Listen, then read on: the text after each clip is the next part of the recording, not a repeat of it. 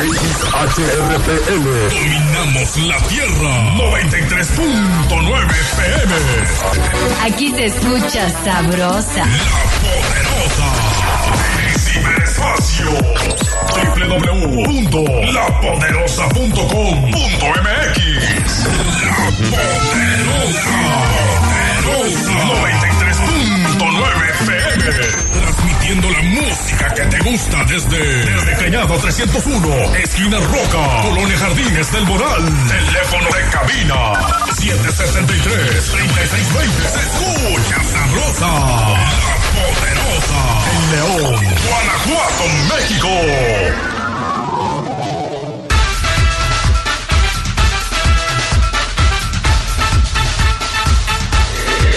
Estamos a punto de iniciar una edición más del programa que apasiona a las multitudes. El deporte más popular, el fútbol. Aquí comienza su programa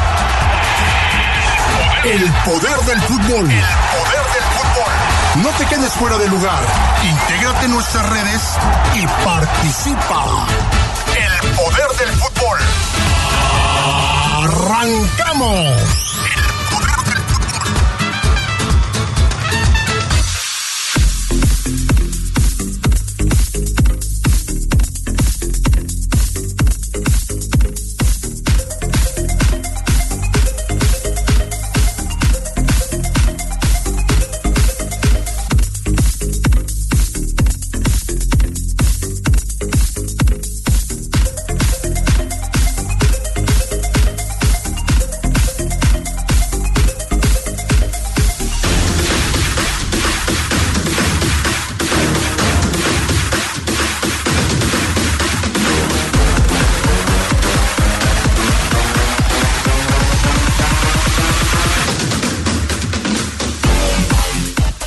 Andrés Guardado está lesionado y el León da un parte médico, sí, con su jugador, su fichaje estelar.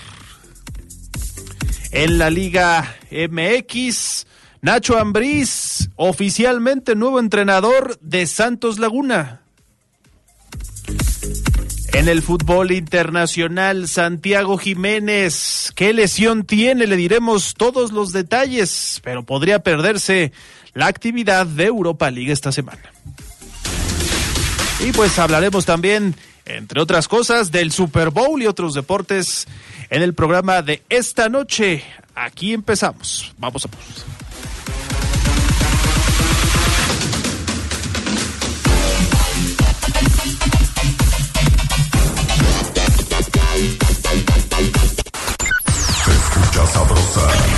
La poderosa. Los 200 años de Guanajuato también se celebran con velocidad y adrenalina. El Rally de las Naciones reunirá a grandes estrellas internacionales. Del 23 al 25 de febrero en León, Silao, Guanajuato y Romita. Reserva la fecha y acude con tu familia al nuevo parque de servicio en Mulsa. Para más información, visita rallymexico.com.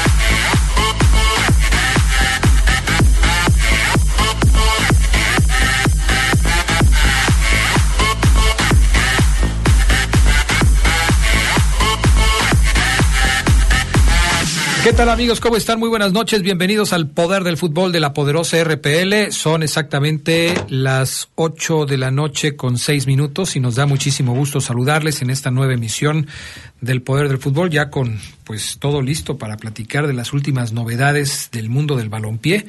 Hay mucho tema, se jugó la jornada número 6 este fin de semana, vamos a platicar del tema.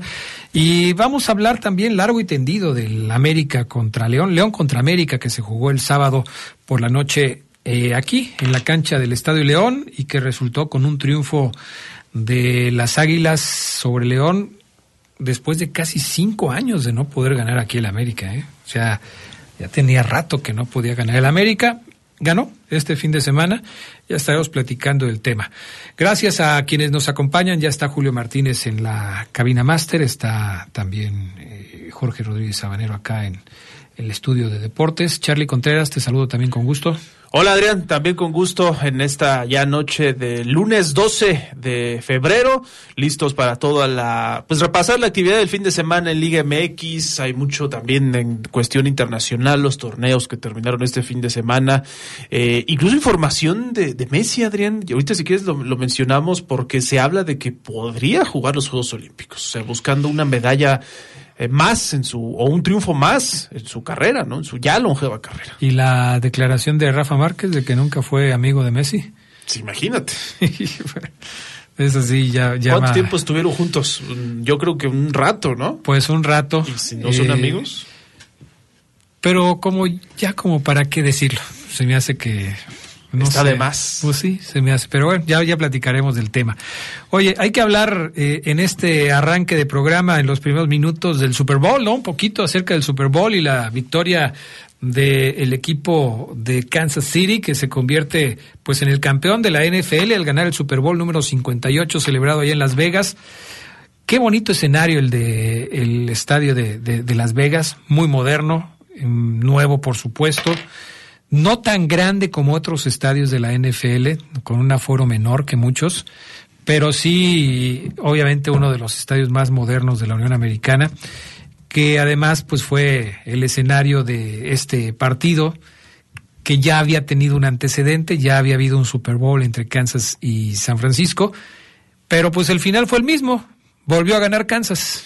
Sí, el, la verdad es que hay muchos comentarios con respecto a los mariscales de campo, Adrián, y, yo creo que eso se llevó. Obviamente entiendo el tema de, Taylor Swift y todo lo extradeportivo que rondó, sobre todo en las últimas horas que celebró ahí con su novio. Incluso gente que creía que pues tenía que ganar Kansas, que así estaba como la orden, así como dicen de la Liga MX y la América y todo eso, más o menos allá lo mismo porque era Taylor Swift y había ido a ver a su novio, No, no, ¿en serio? podía llevarse esa decepción. También allá se dicen esas cosas. Pues hay gente que en México sobre todo lo cree, ¿no? Pero pues yo, yo creo que vimos un buen partido, eh, el segundo apenas en la historia de los Super Bowls que se fue a, a tiempo extra, el anterior había sido un Nueva Inglaterra contra Atlanta, que también iba ganando el equipo que perdió al final.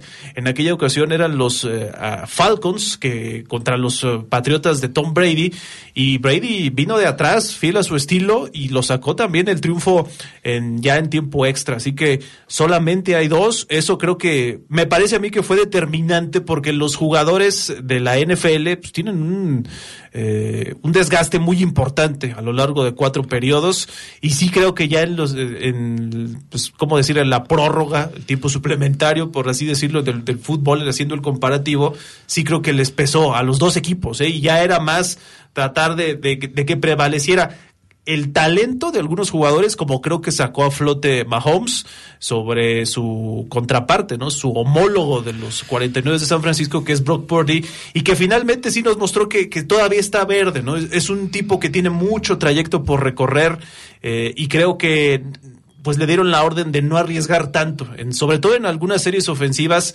era como ir llevándolas poco a poco, sí encontrar pases quizá de trámite y cuando quiso, cuando lo presionaron o ya estaba presionado por el marcador y que le empataron en varias ocasiones, incluso le dieron la vuelta, creo que ahí como que se notó esa, esa novatez de Brock Purdy, pero en general creo que cumple el juego del Super Domingo. Pues a mí me, de, me desesperaba mucho que siempre quería ir por tierra, siempre quería ir por era tierra. Su, su fórmula. Sí, era su fórmula, pero siempre quería ir y, y se encontraba con una barrera infranqueable, no lo dejaban pasar avanzaba de una a dos yardas, no llegaba al primero y diez, muy complicada la noche para Purdy, pero además algo que a mí me llamó mucho la atención es que eh, quienes estaban encargados de cuidar a Purdy no, hic- no hicieron su trabajo. O sea, a- al coreback de San Francisco le llegaban siempre. No podía lanzar su pase con comodidad. Siempre le llegaban, siempre lo atrapaban, siempre lo tapaban, siempre fue muy complicado para él. Sobre todo ya en la segunda mitad del partido. Y ya eh, en la primera, bueno, pues se fueron adelante 10 a 0, pero en la segunda la, la cuestión estuvo muy, eh, muy notoria de- eh, en, esa, en ese aspecto. Mientras que a Pat Mahomes estaba súper cuidado nadie llegaba a hacerle ni siquiera eh, un intento de tacleo a Pat Mahomes. Eh, estuvo súper bien cuidado, podía decidir con toda tranquilidad hacia dónde quería lanzar su pase, si quería correr en una jugada encontró un hueco por el centro de la defensa de San Francisco y corrió como 10 yardas ahí solito sin que nadie le llegara. Increíble, o sea, eh, a mí eh, fue lo que más me llamó mucho la atención, eh, el hecho de que tuviera la oportunidad de, de, de tener tantas facilidades Pat Mahomes, que además, bueno, ya se convierte en un ícono de, del fútbol americano, tres anillos de supertazón, tan joven como es, ya muchos lo ponen a la altura de los más grandes de este deporte. ¿eh? Fíjate, tiene 28 años y hay unas estadísticas muy interesantes, Adrián, porque la comparativa es con Tom Brady, el más ganador de los mariscales de campo, para muchos el mejor jugador de, ya de- del, del fútbol americano en la historia. Hay otros que todavía piensan que son otros, como Joe Montana, que estaba ayer en el estadio, por ejemplo. Pero Mahomes tiene 5.135 yardas a los 28 años. Brady tenía 3.217. Mahomes hoy tiene 41 touchdowns y a los 30 Brady tenía 20 en playoffs. Todo esto estadísticas de playoffs. Ocho intercepciones para Mahomes en playoffs, nueve de Brady a los 30. Mahomes es dos años menor. Estas son las estadísticas cuando Brady tenía 30 años y Mahomes a los 28. Tres anillos de Super Bowl para Mahomes, tres para Brady, ahí están parejos, y tres MVP de Super Bowl para Mahomes, dos para Brady. O sea, ese comparativo va a seguir en los próximos años, porque Claro. además el último bicampeón o el más reciente había sido Nueva Inglaterra con Tom Brady. Muchos piensan que, que este récord sí, sí está como amenazado, ¿no? El de los siete campeonatos de mariscal de campo de, de Tom Brady. Yo la verdad lo veo muy difícil. Entiendo la calidad de Mahomes, entiendo que hoy es la figura, la estrella de, de la liga, pero yo sí creo que hay otros eh, muy talentosos también que le pueden quitar varias oportunidades. Muchos dicen, pues sí, Brady también tuvo un Eli Manning que le quitó dos supertazones en alguna ocasión con los gigantes de Nueva York. A ver quién se, será el bueno que le, se atreva a arrebatarle la corona a Mahomes en esta ocasión. Pues mira, no sé, pero si sigue aprovechando las oportunidades que tiene, eh, pues a lo mejor suma otros dos supertazones, no sé, en unos cuatro años, y a los 32 ya tiene cinco. Entonces, eh, diría por otros dos a lo, Para eh, empatarlo. para empatarlo en, a los 32 años. O sea, no se me hace tan descabellado, ¿eh? Habrá que ver. Es que mira, las nuevas generaciones de deportistas en términos generales tienen esta faceta. S- O sea, ¿por qué son mejores? ¿Por qué se habla de avances? Pues porque la tecnología en los entrenamientos, porque la tecnología en los campos de juego, eh, la tecnología en, en- en los eh, en la preparación de los partidos, todo va avanzando y los nuevos jugadores o los nuevos deportistas tienen acceso a estas nuevas tecnologías. Podemos decir que está más evolucionado el deporte y Claro. los deportistas, ¿no? Sí, por eso siempre se rompen las marcas. Cuando tú hablas de basquetbolistas y hablas de, de quién va a hacer más puntos eh, en una temporada y, y siempre te refieres a los que son más longevos, bueno, pues hoy entrenan de una manera diferente, tienen unos zapatos diferentes, tienen este alimentos diferentes, tienen nutricionistas diferentes y todo esto hace que el deportista sea mejor. Sí, por eso, más allá de las estadísticas, muchos especialistas no se van con el que tiene más títulos para decir es el mejor de su deporte. Pasa en algunos casos, digo, ya la mayoría de los eh, de analistas sí consideran que Brady es el mejor, pero por ejemplo en el básquetbol, LeBron James es el, ya el máximo anotador de la NBA y todavía hay gente que dice que Michael Jordan es el mejor Claro. o eh, Abdul Jabbar. En otros deportes como el tenis, mucha gente sigue considerando que Roger Federer es el mejor tenista de todos los tiempos y ya lo rebasaron Nadal y Djokovic. ¿No? Entonces, sí, esta cuestión estadística hay que verla con sus asegúnes y sus matices, ¿no? Por esto que comentas. Es también como en el fútbol, cuando hablas del número de goles anotados por determinado jugador, te tienes que detener a pensar y hacer la cuenta de, ok, tiene mil goles, pero ¿en cuántos partidos? ¿En cuántos minutos jugados? ¿En cuántos torneos? ¿Contra qué rivales? Porque de repente es fácil decir que un iraní es el mejor goleador del mundo, pues sí, pero ¿contra quién juega ese iraní?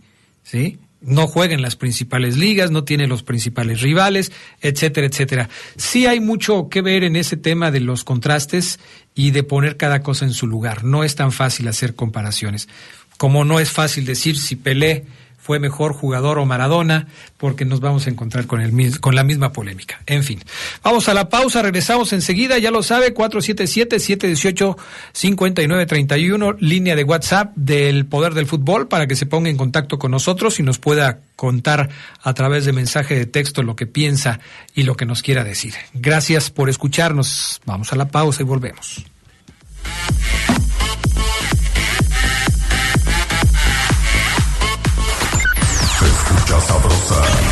La poderosa. Defender una nación ordenada, unida, libre y en paz. Fue así en la defensa del INE y los poderes de la Suprema Corte. Luchamos por el regreso del Seguro Popular, las estancias infantiles y tener medicamentos para todas y todos. Apoyamos el Fondo de Emergencia de Desastres Naturales y exigimos atención a las víctimas del huracán Otis.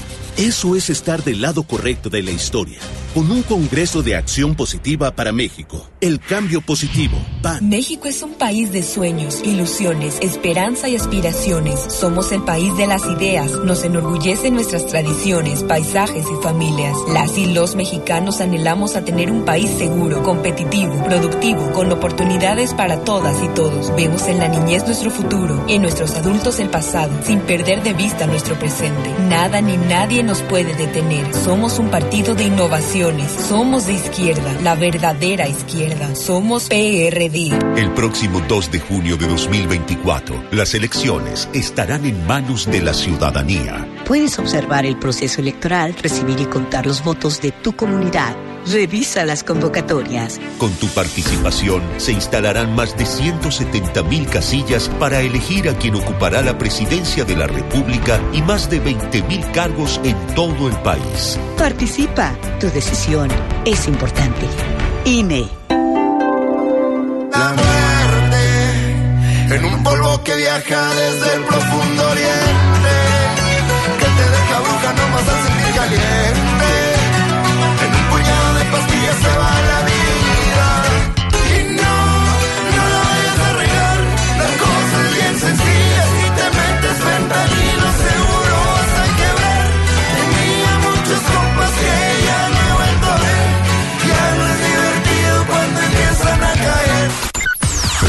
sabrosa, la poderosa.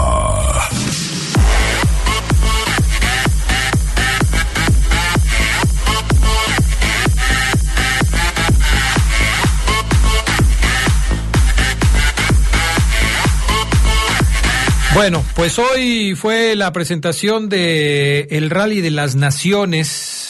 Eh, antes de, de eso de- del Rally de las Naciones, déjame ver si tenemos aquí este mensajes de la gente que ya nos están mandando. Dice buenas noches al Poder del Fútbol, edición nocturna de los lunes. Eh, Adrián, a los 49 de San Francisco le pasó lo mismo que a León en la última jugada y la falta de concentración pierden el partido. Saludos de Arturo Ramírez de la calle Progreso. Fíjate que hoy estaba yo leyendo algo que me llamó mucho la atención y que de ser cierto, caray, pone muy mal parados a los 49 de San Francisco, que no sabían el cambio de regla de los tiempos extras. No, de hecho, tampoco los, los ganadores, los, los, eh, jefes, también, de hecho, el que anotó, el McCall Hartman, que es el que anotó el touchdown del triunfo, pensó que todavía no se acababa el juego. No, desconocen porque nunca o casi nunca habían llegado a esa instancia de un eh, tiempo extra en pero, Supertazón. eh, eh, habla muy mal de una liga Sí. como la NFL, que es considerada una liga, pues la liga más importante del mundo. Sí, y, y es que la regla ha cambiado. Antes, en tiempo extra, si tú anotabas, se acababa el partido. Era como gol de oro. Sí, hoy es parecido al gol de plata. Así tienes es. esa oportunidad de que si te anotan, tú tienes otra serie para tratar de empatar otra vez. No, y la serie, la, la serie ofensiva de los jefes de Kansas City fue cardíaca porque parecía, en, en una oportunidad parecía que ya no iban a alcanzar el primero y diez cuando estaban cerca del medio campo y les faltaba una yarda para completar el primero y diez. Dije, no, no, no, ¿Sí? sí, sí lo van a alcanzar. Pues es una yarda. Era, creo, que- no me acuerdo si era tercera o cuarta oportunidad y se la jugaron, pero fue cardíaco. Y después de esa, de, de ese atorón que tuvieron en ese momento, pues ya lo Salieron demás adelante. salieron adelante y, y ganaron el partido. Pero, ¿cómo va a ser posible que los jugadores no tengan el conocimiento del cambio en la regla? Si estás hablando de la, quizás la liga más importante del mundo en cuanto a mercadotecnia y en cuanto a impacto internacional, es, es increíble. A mí me, me llamó muchísimo la atención ese detalle. Pero bueno, a ver, Charlie Contreras, hoy se presentó el Rally de las Naciones. Sí, el Rally de las Naciones, que es el evento de deporte motor, eh, podríamos decir, más importante que va a recibir Guanajuato este año, al menos en cuestión de, de realismo. Del 23 al 25 de febrero se va a disputar. Hoy fue la presentación aquí en el centro de la ciudad. Estarán más de 30 pilotos de 13 países, algunos viejos conocidos de aquí de los tramos guanajuatenses, por ejemplo, Mats Osberg, Harry Robampera, eh, hay una incluso una piloto peruana, Ania Silonis, y los que ya conocemos que son mexicanos, Francisco Name, Patricia Spitalier, Gustavo Uriostegui. Eh, viene el campeón, que es un alemán, Nicolas Schell, y un rumano que también ha sido muy destacado, Sebastián Barbu. Eh, así que vamos a tener una muy buena participación y presencia de pilotos internacionales. ¿Por qué estamos hablando hoy del Rally de las Naciones en lugar de la fecha del Campeonato Mundial de Rallys? Pues porque como ya se conocía en el calendario de la temporada de este 2024 para el WRC, eh, no habrá, no vendrán a México.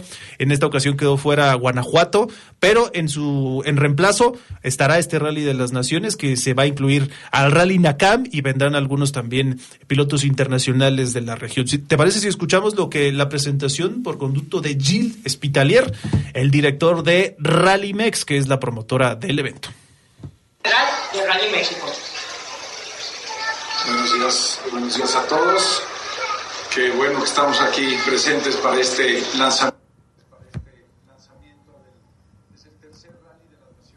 Bueno, tenemos aquí una pequeña falla con el, con el audio, pero lo vamos a retomar. A ver, aquí lo tenemos. Rally de las Naciones que se lleva a cabo aquí en los municipios del Estado. Eh, al Estado, muchas gracias, Juan José, por, por todo el apoyo que hemos recibido, como siempre. Ale, León, el anfitrión, este, Romita, que es el nuevo, el recién llegado, muchas gracias por el apoyo. A los pilotos, Yasmín, realmente muchas gracias a todos, a todos los medios que están aquí. Mario, muchas gracias. Eh, como decía Ale, es un tema de coordinación, es un tema de trabajo en, conjunto que hemos, que hemos hecho desde hace ya muchos años y esta no será la, la excepción. Aunque este es un rally un poco diferente, pues, es rally de las naciones y el rally de las naciones es, eh, es un concepto que, que se inició en el 2009. Eh, se volvió a hacer en el 2022 y ahora lo vamos a hacer nuevamente en el 2024. Es un concepto de rally muy particular, es un rally internacional donde traemos a, a los pilotos de, de varios países eh, a competir por equipos. Entonces tenemos los equipos eh, eh, de, varios países, de Francia, de Italia, de Alemania y tenemos varios equipos mexicanos. Este, los, los pilotos mexicanos se juntan eh, con otros pilotos para formar los equipos. Eh, cada equipo es, formado por dos pilotos, dos autos y eh, el conjunto de país o de dupla que marque más puntos será el país ganador. Este, esperamos una competencia muy importante, tenemos pilotos que han sido campeones del mundo, eh, tenemos pilotos jóvenes que estamos impulsando mucho a la juventud, tenemos pilotos de la escudería, eh, tenemos a- a- aquí a Ricardo que ha ganado pues, prácticamente todo, creo que es el único piloto que ha ganado el NACAM, el Campeonato Nacional y la Panamericana el mismo año. Tenemos grandes pilotos y eso eh, hace que sea algo muy interesante. Eh, el rally se lleva a cabo del 23 al 25 de febrero y eh, vamos a tener, como decía, pilotos de, varios países, eh, desde Estados Unidos, Canadá, en América, muchos mexicanos. Bueno, pues ahí está más o menos cómo se va a competir en este Rally de las Naciones, aunque como ya lo dice Gilles Spitalier, es la tercera ocasión que se lleva a cabo en nuestro país, ¿no? Sí, destacar que no es, como dice el propio audio, una competencia individual, sino es por equipos. Hay dos pilotos por país y de- se puntúa de acuerdo a cómo finalizan en cada etapa. Son 16 etapas las que se van a competir. En León, en Silao, también habrá actividad en Romita y en Guanajuato Capital, que de hecho va a recibir una arrancada prácticamente similar a la del Mundial de, de Rallys. En eso no va a haber grandes cambios, más que ya no va a ser del, Mundial en esta ocasión. Y se destacó la inversión de, de 20 mil millones de pesos para la rehabilitación de caminos, que para precisamente este Rally de las Naciones, una derrama de 180 millones de pesos es la que se espera, derrama económica y una asistencia de 173 mil espectadores según la Secretaría de Turismo de León. Así que pues ya 23 al 25 de febrero va a estar este Rally de las Naciones que regresará el realismo a las terracerías de Guanajuato. Pues ya falta poquito, ¿no? Estamos a 12 el día de hoy, 23 de febrero estará arrancando, estamos hablando de 11 días prácticamente. ¿Ya te acreditaste, Charlie? Eh, no, en esta oportunidad no me... ¿Ya te acreditaste tú? No, tampoco. Ah, qué bueno, no, pues qué bueno que los muchachos están acreditados. Es que- Espérate poquito porque creo que este ¿No está? ¿No está? mi querido Jorge Rodríguez Sabanero no te tiene contemplado para el día de hoy. A ver. Como El, el blanco, a ver, espérame. No, no estoy. ¿Ya ves cómo no estabas? A ver ahí. ¿Ahí estoy, Sabanero? Listo.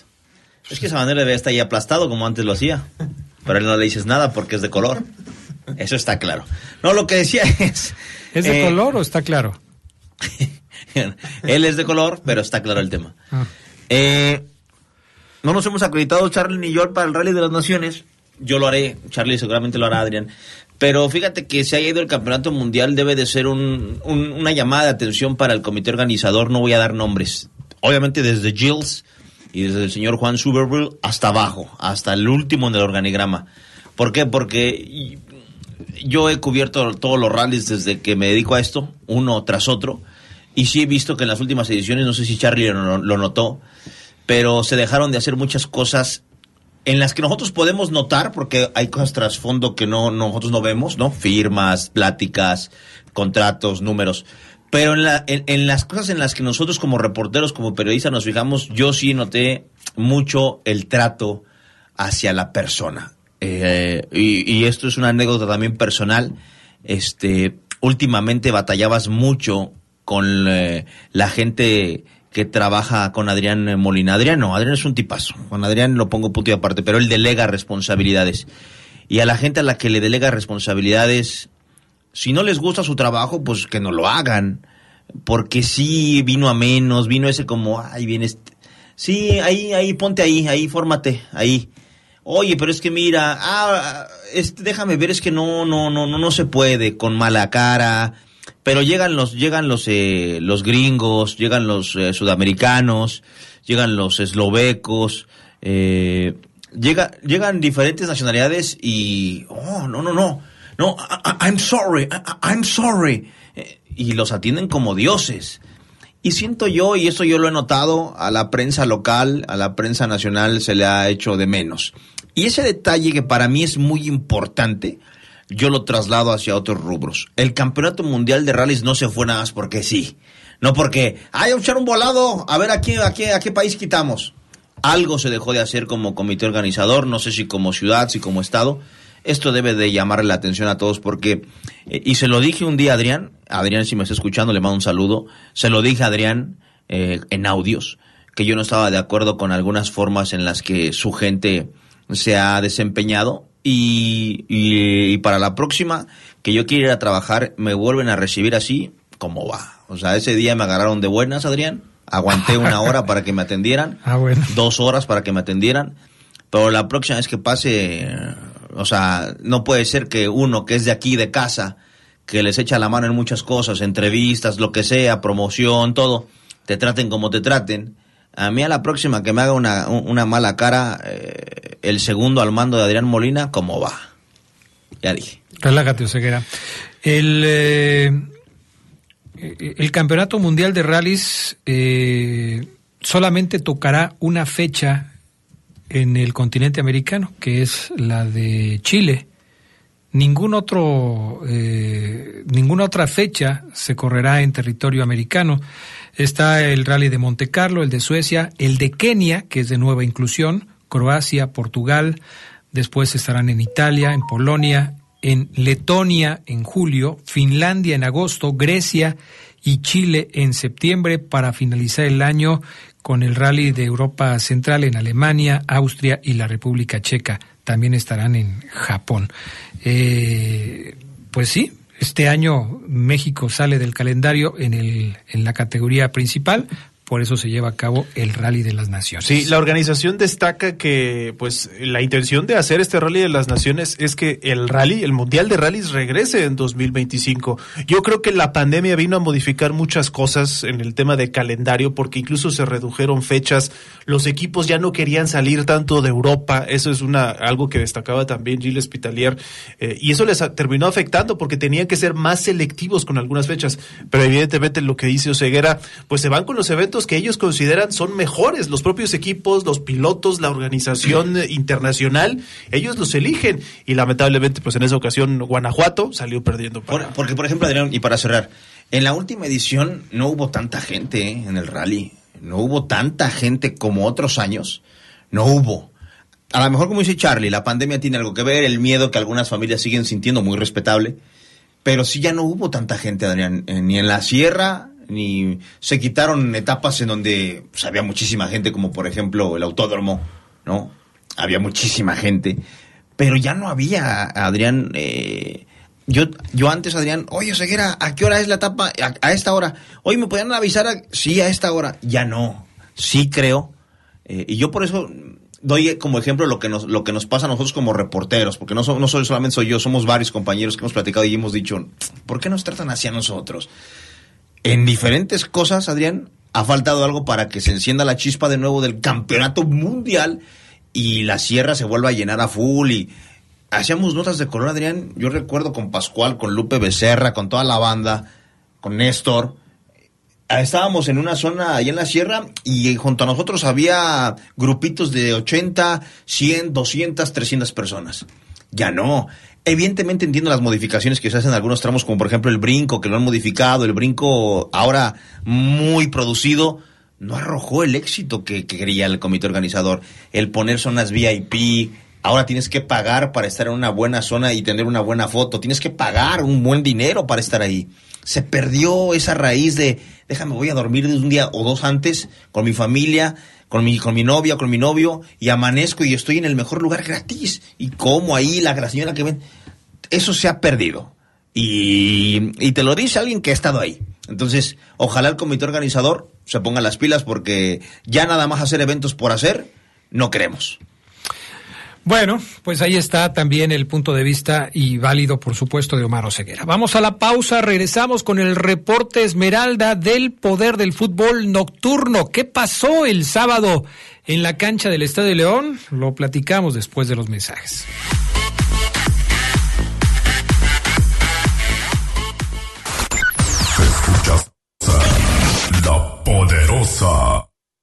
Dinnegan handon tsupi, amat nini, mansawi, miñena haya teju, yenuga, hingan dija, pagan tsupi, bitena, yeyadoncho, hingi pawi. Dama degan wana tsupi, ma munsi, vi umbi boho, man yowi. Nuga vitaki, hunse, duktu. Hindi nehen tuni hayan kwanan so, yogi shashi yedoncho, di natahu, notek, di sura mevi yan kwana tsupi, moge di shasha i. Tribunal Estatal Electoral de Guanajuato.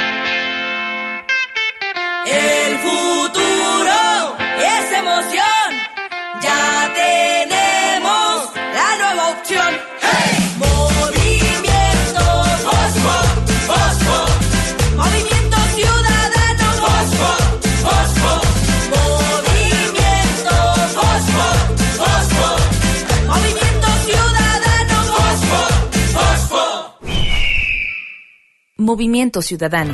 Hay veces que vale la pena recordar el pasado, mirar tu hogar y pensar en el partido que te apoyó para tener tu casa propia. Observar a tus hijos graduarse, gracias a que tuvieron una educación gratuita.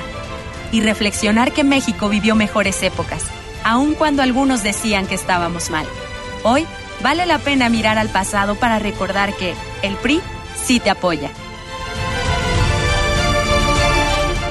PRI.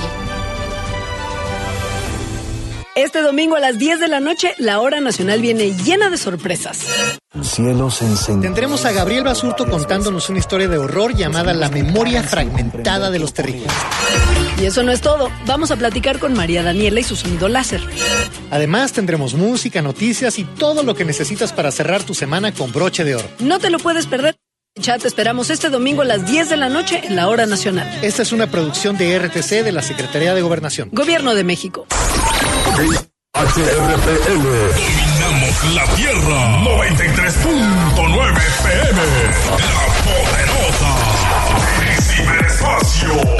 www.lapoderosa.com.mx.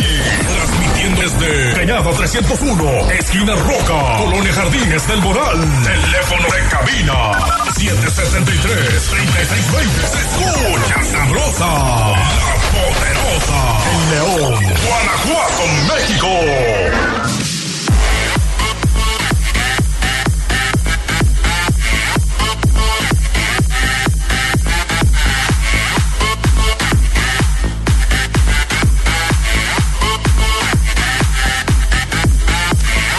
Bueno, pues ya estamos de regreso y ya listos para iniciar con el reporte Esmeralda del Poder del Fútbol Nocturno. Saludamos con gusto a los compañeros que se integran en este momento al programa. Gerardo Lugo Castillo, ¿cómo estás? Buenas noches. Mi estimado Adrián Castrejón Castro, buenas noches a todos los enfermos del Poder del Fútbol, a todos los que están ahí en, en- están ahí en la mesa, ¿cómo están? ¿Todo bien? Todo bien, Gerardo Lugo. Aquí está el Charlie Contreras y está Omar Oseguera. Y saludamos también a Ricardo Jasso Vivero, que también se integra en este momento al programa. ¿Cómo está, Ricardo? Muy buenas noches. Buenas noches, Adrián. Qué gusto saludarlos. A Charlie, a Omar, a Gerardo. Un abrazo. ¿Cómo se encuentran? Todos perfectamente bien. Bueno, tampoco así como que perfectamente bien, no, no te lo puedo asegurar. Este, después de la derrota del fin de semana de León y de los 49 de San Francisco, así como que bien, bien, no. ¿Quieres decirle algo, Geras? Porque cuando eliminaron a los acereros, Adrián te, te cargó la mano. Estaba diciendo, no, ¿dó- ¿dónde están? Y no sé qué. Sí, sí, sí, no, eh, ayer Ay, me de ti, mi estimado Adrián. Pero el Charlie, ¿qué se mete? O sea, ¿qué, qué tiene que ver en esto? Yo quiero ver eh, sangre. por eso. ¿Cómo ves? Y es el más tranquilo de todos. Imagínate. Imagínate. No, nada no. No, pues obviamente. eh, pues Adrián sí te puede responder, Geras. Pero Llegaron hecho- más lejos que los acereros. Pues claro, o sea, él solamente, No, pues, él Charlie. pregunta y se responde él solo, o sea. Oye, Charlie, o, o amarras navajas, pero tú no las tienes que desamarrar. Ah, bueno, no puede ser posible. Bueno, en fin, vamos a platicar del partido de León contra las Águilas del América. Yo empezaría por preguntarles, bueno, más bien empezaríamos por escuchar el trabajo de Geras Lugo y ya sobre eso vamos, vamos platicando. Adelante con esto que nos preparó el buen Geras Lugo, mi querido Julio Martínez. El 1-0 no describe verdaderamente lo que ocurrió en el duelo entre León y América, pero lo cierto es que la historia la cuentan los que ganan. A Fiera se le plantó al campeón, dando un buen juego en el glorioso, aunque no le bastó para evitar una nueva derrota.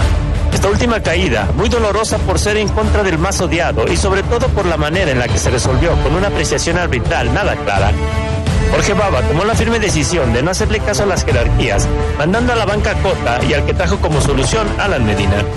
En su lugar entraron un sublime Alfonso Blanco y un discreto Elías Hernández. Si el América estuvo a punto de irse en blanco fue por la gran labor de Poncho.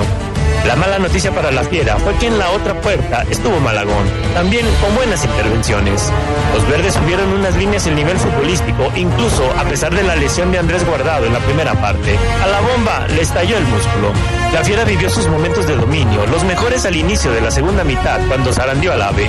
Y si los de Baba cometieron un pecado, este se dio al perdonar en al menos tres claras ocasiones.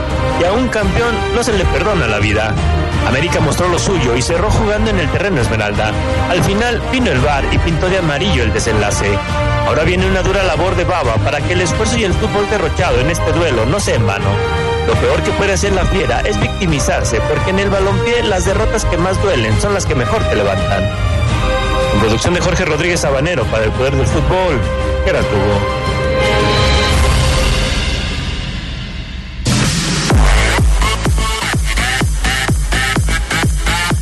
Yo, yo quiero saber quién es el maestro de filosofía o quién le enfresa esas, quién le enseña esas frases a Gerardo Lugo. Las derrotas que más te duelen son las que más te levantan, ¿o cómo, cómo estuvo eso? Mejor te levantan, digo. Son las que mejor te levantan. Ah, no puede ser posible. ¿De dónde sacas eso, Gerardo Lugo? No puede ser posible. Eh, Ricardo Jasso, tu opinión de esto que acabamos de escuchar de Gerardo Lugo. ¿El marcador es, es justo? ¿Lo que se vio en, dentro de la cancha refleja el 1-0 que a final de cuentas se lleva el América frente a León? A mí me parece que sí, Adrián, porque ante los resultados tan negativos de los verdes, León salta al campo con un plan decididamente conservador, con las decisiones hasta cierto punto valientes que bien describe Gerardo, pero se organiza desde la prudencia. Es decir, soy conservador, el primer objetivo es evitar el gol en contra, lo consigue prácticamente todo el partido, pero no logra que la propuesta, digamos, explote. Mucho esperando, vigilando las bandas, desplegando sí combatividad en la salida del América, presionando en bloque medio, eh, tratando de, de serle incómodo al América para que no recibiera la pelota y jugando al contragolpe, sin construcción. Por eso, ante esa propuesta, en casa me parece conservadora, precavida, obviamente en la situación actual del equipo, pero no es suficiente. Sin embargo, Charlie Contreras, eh, Omar Ceguera, a mí me da la impresión de que, si bien es cierto lo que dice Ricardo, pues el América tampoco pudo hacer mucho. El 0 por 0 que se estaba cocinando hasta que llegó esa jugada al minuto 97 habla de que por lo menos en este partido León hizo lo suficiente para mantener a raya al América. Y estás hablando de mantener a raya al campeón. Y estás hablando de mantener a raya a un equipo importante dentro de la liga, con protagonismo, con aspiraciones, con expectativas de revalidar un título. Por eso a mí no me parece que el marcador haya reflejado lo que sucedió en la cancha. Yo sé que siempre se dice que en el fútbol no hay que hablar de merecimientos, porque pues el que hace el gol es el que se lleva el triunfo. Sin embargo, sí me parece que por lo visto en el terreno de juego durante los 97 minutos, quitando esa jugada del penal, pues el 0 por 0 era el marcador que se tenía que haber dado. Fíjate que yo coincido contigo esta vez, Adrián. Yo también no creo que el marcador haya reflejado lo que pasó en el partido. Yo no vi al América superior a León. Este, creo que León le plantó cara, como lo dice Geras, en su trabajo. Eh, fue un partido muy atractivo, ida y vuelta. Este, sí, evidentemente hay, algunas carencias todavía en el León muy notorias. Eh, perder a Guardado, pues es perder a tu capitán y, y, y el hombre de mayor calidad en el medio campo. Este jovencito Santos tarda en asentarse, pero después creo que responde bien. Y yo creo que el partido, Adrián, así lo veo. O sea, el partido lo pudo ganar el León. O sea, lo debió ganar el León, inclusive, por la jugada que tiene Sebastián Santos, pero que Malagón saca en ese achique mano a mano. Hasta ahí estábamos parejos en llegadas. Eh, Brian había hecho una por izquierda que, que, Poncho Blanco sacó muy bien y luego le pegó en, los testículos a, a Donis Frías y se fue a córner. Le pegó en los testículos, así, Adrián. Ahí le dolió. Eh, pero, pero también Malagón ya había sacado una antes. Viñas tuvo otra que el defensa le sacó. Una de Mena, un desborde que, que pasó por encima. Me parece que en cuanto a llegadas claras de gol, parejos. Quizás un poquito más inclinado para León. Y cuando Santos tiene esa en un formidable pase del Diente López, que sigue demostrando que es un gran jugador y confirma lo que aquí hemos comentado, que tiene que jugar ahí. Eh, si la mete Santos, Adrián, eh, le voy a dar mucho mérito a Malagón, porque creo que el jovencito Santos definió como tenía que definir cualquier jugador de su edad. Esas pican, esas te la pican nada más los Guiñac, los Boselli, los experimentados, los que ya tienen más de 200 goles en su carrera. Pero el jovencito Santos la vio y dijo, tac, parte interna abajo, y Malagón achicó perfecto. Ese era el gol del triunfo para León. Y después es un error de Barreiro, de otro partido, una pifia de, de, de Steven, rara, eh, increíble, que le da el triunfo al América. Para mí no debió perder el León anoche. El sábado, perdón, Adrián, inclusive lo pudo ganar. ¿Tú, Charlie? Yo sí creo que, eh, que sí es penal, igual que, que Oseguera. Y No, creo, pero, pero, pero eso todavía no hablamos Ah, bueno. penal. Todavía. dé- déjenme esa polémica para Ah, bueno, más bueno, adelante, bueno. porque si nos va a dar. Fíjate que entonces yo ¿Cómo ves? de lo de la mejoría del León me quedo con el trabajo defensivo, ¿no? Que fueron más de 90 minutos. Me sorprendió, eso sí, que o bueno, no no sé si ya va a ser la tónica de este equipo de Jorge Ababa, pero tipos que nosotros veíamos como titulares en el proceso de del Arcamón, Tecillo, Cota, Iván Moreno, se quedaron en la banca. ¿Qué quiere decir esto? Que Baba está tratando de recurrir a otras herramientas. Si ve que el equipo no, no le responde en ciertos momentos, no va a respetar quizá tanto las jerarquías. Por eso yo le, le destacaba lo de Cota, que no fue titular. Eh, Poncho Blanco lo hizo muy bien, me parece, y creo que va a volver a ser titular en el siguiente partido. Y de ahí en fuera, sí, destacar lo que decíamos de Santos. Me parece que es el, joven llamado a seguir teniendo minutos. Ojalá Baba le dé esa confianza a partir de esta actuación, porque no es cualquier rival, es el América y Santos se vio bien. En consecuencia, creo que vendrán rivales también de jerarquía contra los que se, te- se tiene que mostrar. Bueno, son eh, las 8.45, es tiempo de ir a la pausa, regresamos enseguida con más del poder del fútbol. Mande sus mensajes, ya lo sabe, 477-718-5931, línea de WhatsApp del poder del fútbol edición nocturna. Volvemos.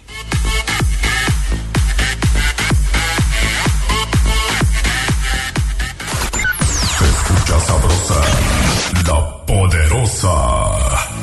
Para ese regalo tan especial, acude a Caja Popular San Nicolás y llévate hasta 20 mil pesos, sin aval y con cómodos pagos semanales. Para mayor información, acude a cualquiera de nuestras 14 sucursales. Ubícalas en www.cpsanicolás.com.mx o ingresa también a nuestra página de Facebook. Este mes del amor y la amistad, déjate flechar con los préstamos de Caja Popular San Nicolás, la cooperativa de la gente. La radio, la radio está más viva que nunca. Sigue en sintonía con la poderosa RPM 93.9 FM, León, Guanajuato. La capital de la piel y el calzado. La radio está más viva que nunca.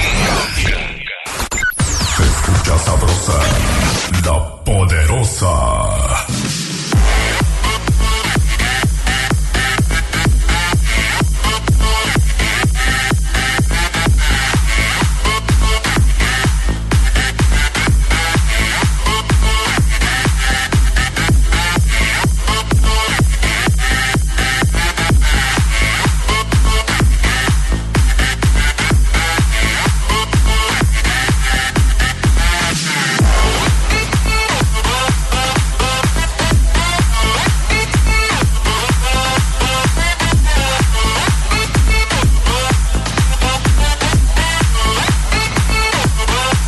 Eh, seguimos en el poder del fútbol, edición nocturna y bueno, eh, eh, el parte médica, el parte médico dice que tiene un desgarre en los isquiotibiales, Andrés Guardado. Esto, según el médico Omar Ceguera, eh, dice que da como para cuánto? Son de tres, tres semanas mínimo a cinco o hasta seis, dependiendo los centímetros, que ojalá y no sean centímetros, sean menos, que se haya abierto. Milímetros, Ajá. ojalá. Ajá, no, yo digo que ojalá no sean centímetros. Por eso, si- que es- sean milímetros. Ajá, que sean milímetros, exacto. Sí, sí, sí. Porque si es más de un centímetro, centímetro y medio o más, guardado puede irse mucho más de lo que pensamos. Pero un desgarro, Adrián, mínimo tres semanitas. Una semana no haces nada, la siguiente empiezas a trabajar y la tercera, prueba de fuerza, a ver cómo te sientes. Y aquel jugador que su cuerpo es extraordinario, regresa. Pero yo te aseguro que guardado en un mesecito no estará con Bueno. la fiera. Pues por eso lo llevaban de poco a poco a guardado, ¿no? O sea, por eso estaba jugando minutitos, por eso completaba un tiempo, por eso entraba de cambio. Desafortunadamente, bueno, se presenta esta lesión y ahora pues a tratar de recuperarlo lo más pronto posible, pero pues no se puede no se pueden acelerar procesos en temas musculares. Es, eh, hay que esperar a que el tiempo haga su trabajo y que el jugador pueda recuperarse lo más pronto posible. Ahora, Gerardo Lugo, el planteamiento táctico como lo de alguna manera lo relataba ya Ricardo Jasso Vivero. ¿A ti te pareció el correcto para enfrentar al América en un partido como este, en donde pues lo urgente era ganar? El León llega a este partido con la urgente necesidad de ganar después de los resultados en las primeras cinco jornadas. Sí, que, que- creo que Baba hace, hace lo correcto porque no no necesariamente cuando te urge ganar tienes que poner ocho delanteros no en, en- el equipo. Creo yo que, que para empezar a, a- a sentir seguro al, al plantel pues hay, hay que hay que ponerle bases, hay que ponerle y muy sólidas, ¿no? Y yo creo que esto esto lo alcanza Baba en el plantel al tener esa pareja que formó Fidel y guardado, ¿no? Sobre todo en la, en la primera parte, hasta antes de que se lesionara el Principito. Creo yo que, era una media- un medio campo bien, con, con la experiencia, con el trazo largo que, que, que daba guardado y, el recorrido que ya tiene, eh, sobre todo muy inteligente Fi- Fidel Ambris, ¿no? Que por cierto, pues ya, ya, ya superó lo- los 100 partidos con, con el equipo León, pero también y hablamos de Santos que, que no desentonó y quizá entró en una dinámica donde el partido ya era un poquito más veloz, ¿no? De, de, más de, de más ir y venir y creo que tanto Santos como Fidel hi- hicieron bien las cosas, ¿no? Yo, yo creo que el, el tener a dos a dos contenciones le ha beneficiado más a Baba, incluso reconoció que que por eso también eh, eh, cambió la, la opción que tenía como una, una táctica en el, en el campo, ¿no? Y, también el hecho de mover a Viñas más retrasado y, el diente un poquito más libre en, punta, pues es algo que, que sí le ha visto bien a León, ¿no? Hablemos de, que, de que si bien mejoró defensivamente el cuadro de León, no necesariamente es por echarse atrás, sino por tener ya un manejo de balón, en donde también los laterales aportaron, ¿no? Cervantes con un ir y venir que, que, te da ese, ese- equilibrio de, de poder atacar. Y ya lo decía, ya lo decía Omar, o sea, conservador, conservador, pero yo creo que las opciones fueron las mismas. eh, para mí, y lo sigo diciendo, ¿no? Eh, creo que no era justo que León saliera con, con una derrota en este partido, pero aún así yo, yo creo que Baba sale sale contento de, de que quizá encontró el camino. Lástima por lo de guardado, pero bueno, yo creo que también se dio cuenta que hay en la cantera jugadores que en los cuales puede confiar. A ver, ahora sí, llegó la hora. ¿Alguien de los compañeros que tengo en este momento considera que no era penal la jugada? Porque aquí todos me echaron un montón. O sea, Oseguera dice que, que sí era penal, eh, Charlie dice que sí era penal, Gerardo Lugo, ¿sí era penal? No, yo, yo no veo elementos como Vaya. para marcar el, el penal, ¿no? Y, y creo yo que, aun- aunque la jugada se desarrolla en milésimas de segundos, pero yo creo que en la repetición que ya le sirve a un árbitro, pues se pudo dar cuenta de que no hubo un cambio de trayectoria, por así decirlo, ¿no? Claro. Eh, incluso hasta sí es imprudente la, la posición de Barreiro, pero no creo que haya sido intencional, ¿no? Porque si hablamos de una intencionalidad, pues le hubieran marcado también penalti a Malagón, ¿no? Con ese pisotón. ¿Y tú, El Ricardo? reglamento no habla de intencionalidad, eh, que es lo que se refiere Geras Lugo, ¿no? Sí, no, el reglamento no habla. ¿Y tú, Ricardo? Yo, previo a responderte, Adrián, en la que comenta Gerardo, hubo al mismo el, mis- el mismo criterio arbitral de Marco Antonio Ortiz, porque así como Malagón pisó a Diente López, también en un tiro de esquina, eh, eh, por supuesto Federico Viñas también pisó a Jonathan Cabecita Rodríguez. Ahí al menos los dos eran penales, pero no los marcó.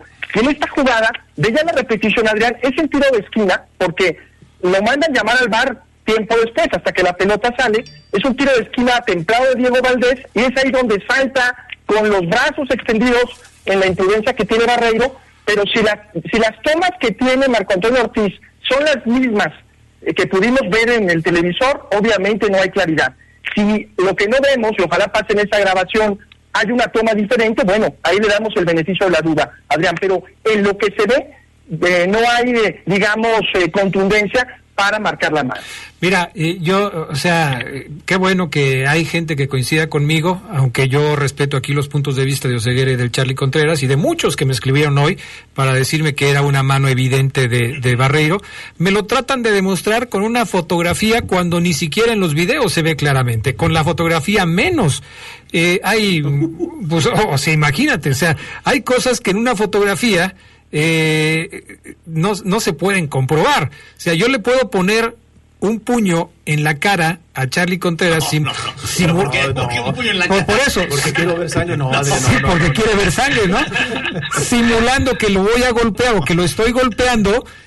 Y evidentemente la, la, la imagen puede dar la impresión de que le estoy golpeando el rostro cuando no lo estoy golpeando.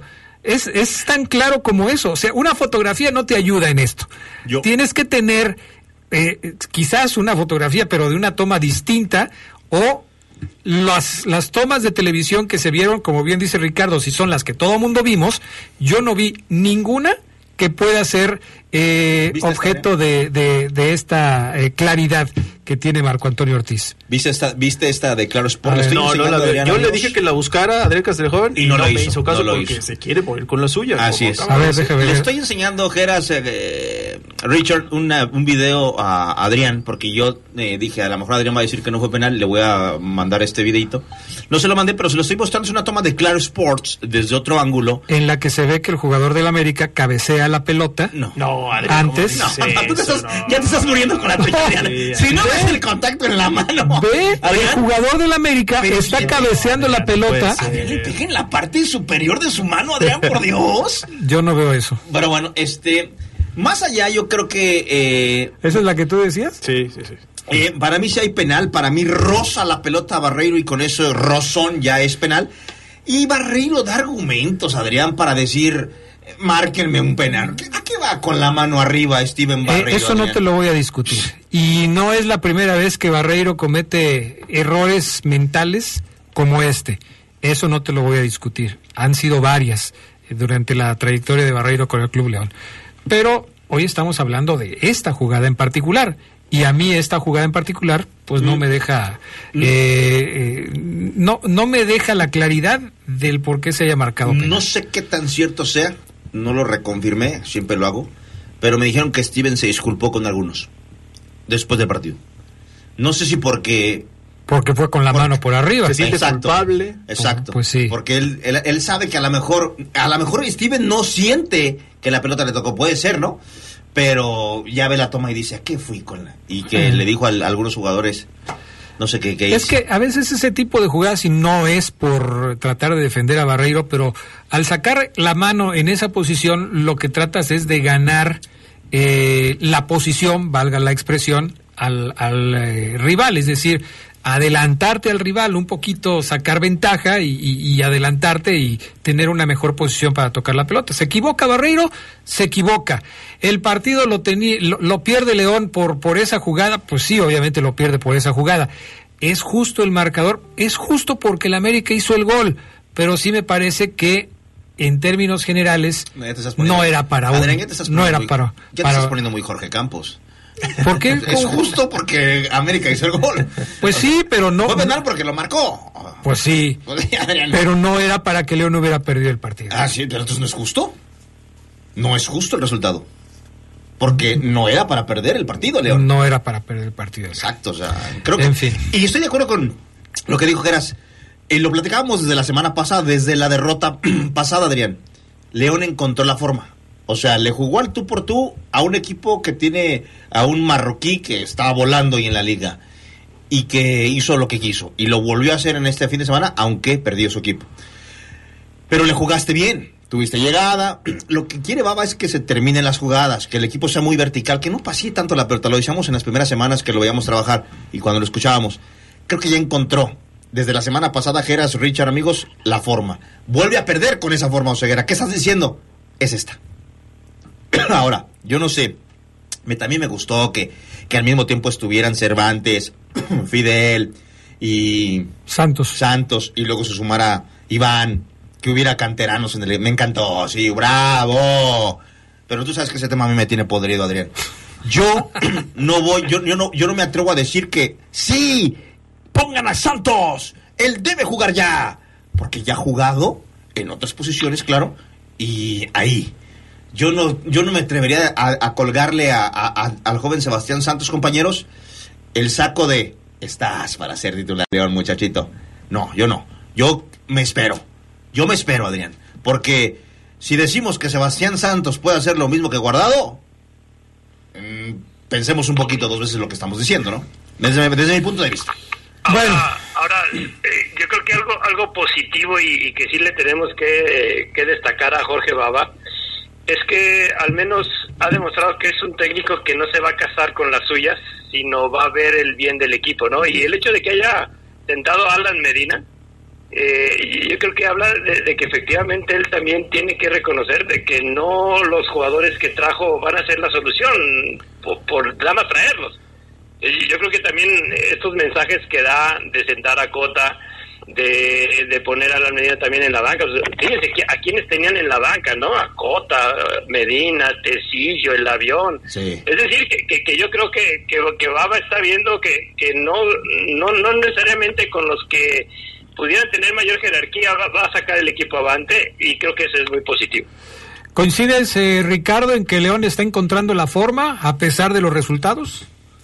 tuvo mayor orden, que vaya que en- es- estamos ya en el primer tercio del torneo, Adrián, han pasado seis jornadas, Eh, obviamente será un torneo largo con esta tendencia, no necesariamente es un León que va a ser campeón, lejísimos de ello, que incluso que va a clasificar a la liguilla, pero si la apuesta es el proyecto, el que Jorge Baba puede implementar su idea, creo que es el camino, pero despacito, ciertamente. A mí me preocupa cuando al minuto 75, en los últimos 15 minutos es cuando vi a un León muy hundido en su campo, ma- con más pelota en América, pero especialmente cuando cambia de formación.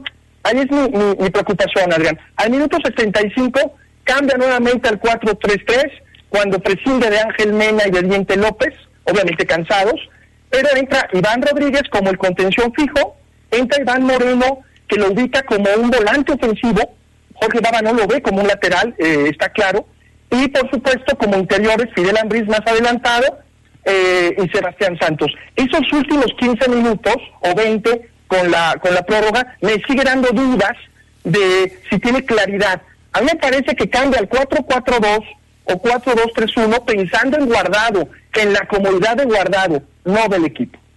Bueno, pues ahí está el tema del conjunto Esmeralda. ¿Algo más que quieran agregar, Gerardo Lugo Castillo? Sí, no, yo, yo creo que sí hay que seguir destacando eh, y también, ¿no? De alguna manera yo creo que son chavos que ya también tienen que recibir una crítica y hablando de la crítica puede ser buena, puede ser mala, pero sí es bueno saber que está Cervantes, que está Santos y que sobre todo puedan seguir el ejemplo de, un Fidel Ambriz que para mí cada día es un mejor jugador, ¿no? Más completo y, y hace poco escuchaba una persona que decía, es que aquí no debutan canteranos, no juegan canteranos. Y bueno, yo creo que tenemos ahí un ejemplo de que al menos hay tres chavos jóvenes, este, no mayores de 23 años, que le pueden dar mucho a León. Gracias, Gerardo Lugo Castillo. Saludos a todos, buenas noches. Buenas noches, Ricardo Jasso. ¿Algún comentario final?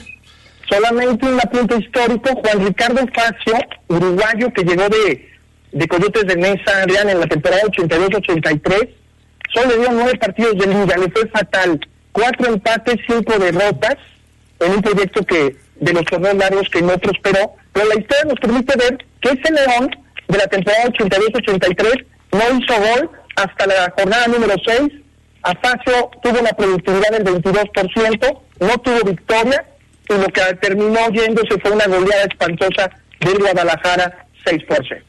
Uf, bueno, pues ahí está el antecedente también para tenerlo en cuenta. Gracias, Ricardo, y buenas noches. Buenas noches, un abrazo, excelente semana. Igualmente, gracias. Vamos a la pausa, regresamos enseguida con más del poder del fútbol a través de la poderosa.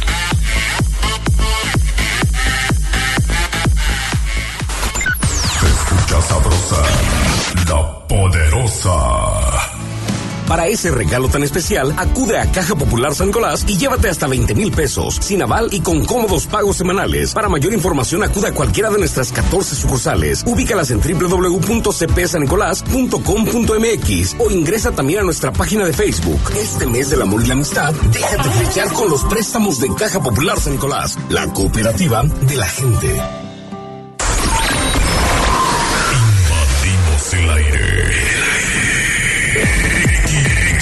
XHRPL. XHRPL. Dominamos la tierra. 93.9 FM. Aquí se escucha sabrosa. Ciberespacio. lapoderosa.com.mx. La Poderosa. Poderosa. 93.9 FM. Transmitiendo la música que te gusta desde, desde Cañada 301, esquina Roca, Colonia Jardines del Moral. Teléfono de cabina 773-3620. Se escucha sabrosa. La Poderosa. En León, Guanajuato, México.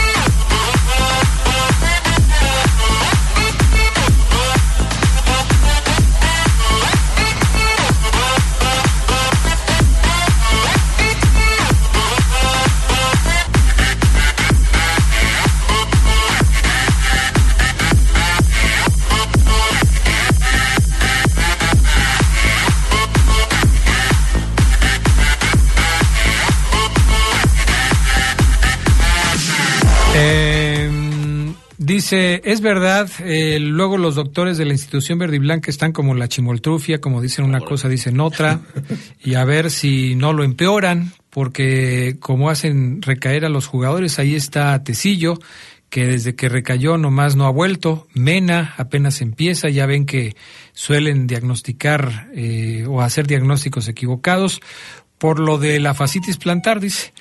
Buenas noches, es Mario Gonzalo Guerrero Vargas. Nunca más cabe mencionar la frase de don Antonio Carvajal, hay que cuidarse hasta de la traición de los compañeros. Por lo de Barreiro, duelo de porteros, da un buen juego, da un juego aceptable mi León. Bueno, la manota, la haya tocado o no el balón, cómo va, cómo va así, dice este Mario Gonzalo Guerrero Vargas. Pues sí, sí, se equivoca Barreiro, eso es, es evidente, se equivoca al ir a la pelota como, como finalmente fue. Vamos a escuchar eh, algo de lo que se dijo ayer en la rueda de prensa. Ahí tienes, mi estimado eh, Julio Martínez, los audios que vamos a presentar. Eh, primero escuchemos el audio de Jorge Baba, eh, el uno, por favor, que tienes ahí, hablando del partido y de los cambios que hizo, sobre todo el del portero, la salida de Rodolfo Cota de la titularidad y la entrada de eh, Alfonso Blanco. Creo que el cambio de portero no es un cambio más, hay que tomarse su tiempo y demás. Y bueno, fueron pasando las semanas, lo fue siguiendo, confirmando día a día y bueno, uno no es una decisión grata porque uno fue, fue portero, pero tiene que dejar eso de lado y tomar decisiones en base a lo que a lo que para el equipo. Sería un error de, mío como entrenador aferrarme un sistema en base a jugadores que no tengo o características de jugadores que no tengo.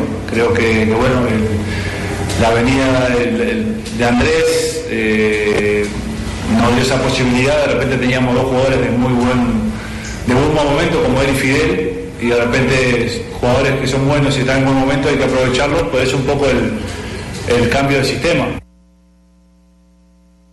Ahí está lo que dice Jorge Baba al respecto del cambio de portero. Dice que pues él tiene que hacer lo mejor por el equipo y en este momento consideró que Cota pues no era lo mejor para el equipo, por eso decide por Alfonso Blanco. ¿no? Eso que, que comentaba Geras antes de que se despidiera en el bloque anterior, Adrián, eh, me parece que sí hay que darle un poquito más de minutos porque, en efecto, o sea, Jorge Baba es un entrenador, amigos, que acaba de llegar al fútbol mexicano, que acaba de llegar a los Panzas Verdes de León.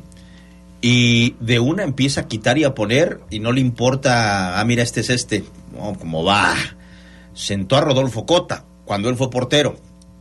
Baba sabe cuando un portero anda mal, lo que ocupa a lo mejor es más confianza, o de plano sí sentarlo, pero hablando con él.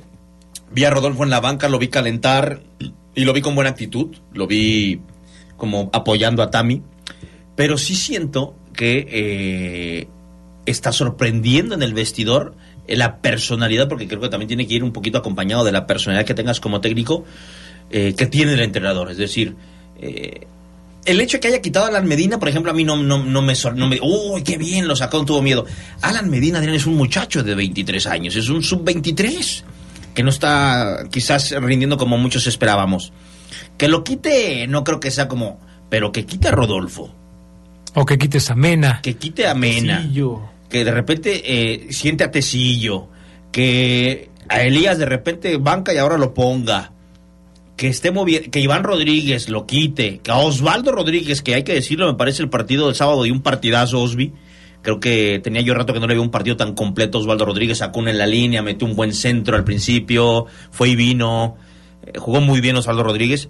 También ya lo sentó Osvaldo Rodríguez. Y Osvaldo Rodríguez de León ya es Osvaldo Rodríguez. O sea, ya es un jugador, Adrián, de cientos de partidos. Que a él no se le, no se le entregan playeritas, ¿eh? A Osby nunca le han entregado playeritas de mira sus 150, sus 200 partidos. Y si vemos sus estadísticas con el León ya son muy buenas. Pero bueno, es Fidel Ambriz, hay que empezar a promoverlo, que las fotos sal- salgan allá en Europa. Ah, mira, el, del que están hablando en León, ah, mira, llegó a 100 partidos para que eh, lo empiecen a ver en Portugal, ¿no? Eso es muy, qué bueno por Fidel.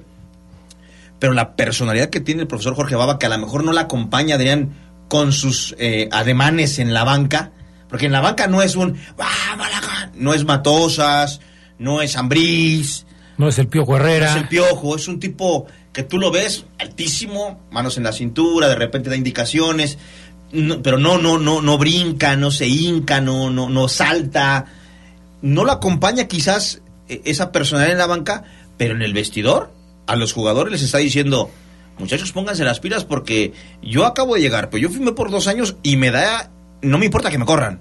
O sea, yo veo en Jorge Baba un no me importa que me corran. Porque otro entrenador, Adrián, se protege con los de experiencia. Un Jorge Baba está diciendo, le voy a demostrar a mi directiva que podemos jugar bien con los que mejor estén. Y como lo estamos diciendo, amigos, no sé qué piensen ustedes, pero en los últimos dos partidos que ha perdido, se ha visto mejor que en los otros. No sé, ahorita que- que escuchaba a Richard, que dice Sedox, que a lo mejor a Richard no le gusta un poquito Baba. A lo mejor tenga... Ah, lo dijiste en corte, ah, era de vestidor, chin. Pero, eh, Adrián, no sé si esta sea bien la fórmula para seguir jugando. Es decir, 4-4-2 con los mismos que hemos visto en los últimos dos juegos. Porque a lo mejor el profe le sigue moviendo y encuentra que a lo mejor eh, puede jugar eh, con eh, otro adelante de los contenciones, o a lo mejor de repente pone línea de tres y le gustan los carrileros, no sé. Lo que yo veo hoy en estos primeros seis partidos, Carlos, es que Jorge Baba recibió también la indicación de la directiva Esmeralda de, profe, dejemos de ser el Veracruz. No podemos ser Mazatlán. Hoy el León está en la tabla general, en el grupito donde están los equipos, con todo respeto para ellos, discúlpenme si la banda que me está viendo en mi en, vivo, en mi Facebook, pero está en el grupo de los equipos intrascendentes del fútbol mexicano, con todo respeto. Mazatlán, eh, de esos que de repente te regalan un buen torneo y qué bueno que de repente figuren y se metan a semifinales, ¿no? Hoy está ahí el León. La indicación de la directiva para Baba es, profe, de- tenemos que dejar de ser el Veracruz. Volvamos a ser top 5 en la tabla general. Y yo lo dije hace dos semanas. Para hacer eso, Adrián, León va a tener que sufrir. No va a ser fácil. León va a volver a perder tres, cuatro veces más en el torneo, ¿eh? Porque para volver a ser protagonista, después de todo lo que se hizo en los años anteriores, hay que batallarle, Adrián. Hay que quitar piezas que crees que te funcionan, pero que en realidad ya no. Y parece que ha llegado el tipo que no se está tocando el corazón para quitarlas. Entonces se va a sufrir más. Sí, pues tienes, es un proyecto nuevo, es un proyecto que tienes que construir desde cero. Eh, estás eh, planeando y planteando una nueva estructura con jugadores que están colocados en posiciones quizás diferentes, con jugadores a los que les pides que hagan cosas distintas. Obviamente va a costar trabajo, no va a ser nada sencillo, pero eh, quizás aquí lo que llame la atención es ver los avances que está teniendo Jorge Baba en el manejo del equipo. Yo sé que muchos no lo notarán todavía, yo sé que muchos dirán, pero ¿cuáles avances? Si sigue perdiendo, si acaba de perder con Pachuca después de ir ganando, si acaba de perder con el América. Eh, eh, ya es entendible que la gente de repente no note esos avances. A mí sí me parece que León ha mejorado un poco en el manejo de la pelota. A mí sí me parece que León ha mejorado un poco en el, eh, en el tipo y calidad de llegada, que ha mejorado un poco en la forma de defenderse, no lo suficiente como para poder empezar a ganar los partidos, porque pues, es obvio que no los ha ganado, pero sí me parece que ahí va el conjunto de Jorge Baba. Habrá que ver si con el tiempo esto se puede reflejar en mejores resultados para el equipo. Vamos a la pausa, regresamos enseguida con más del poder del fútbol a través de la poderosa.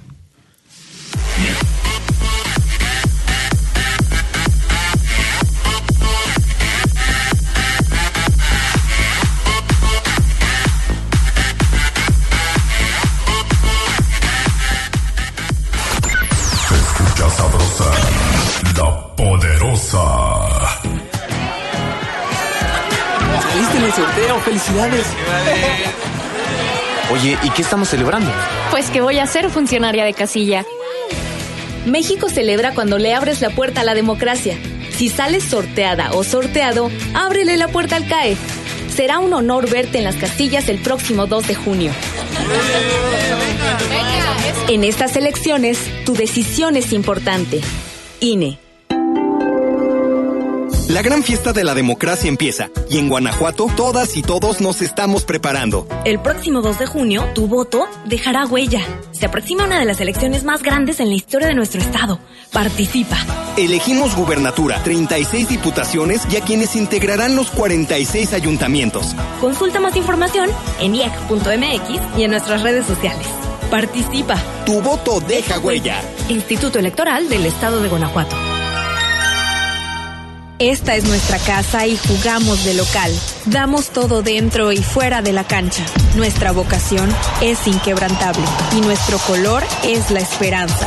El azul de la lealtad. Tú eres parte de este equipo. El amor es para siempre y nada lo cambia. Mi corazón hace pam pam, pam pam.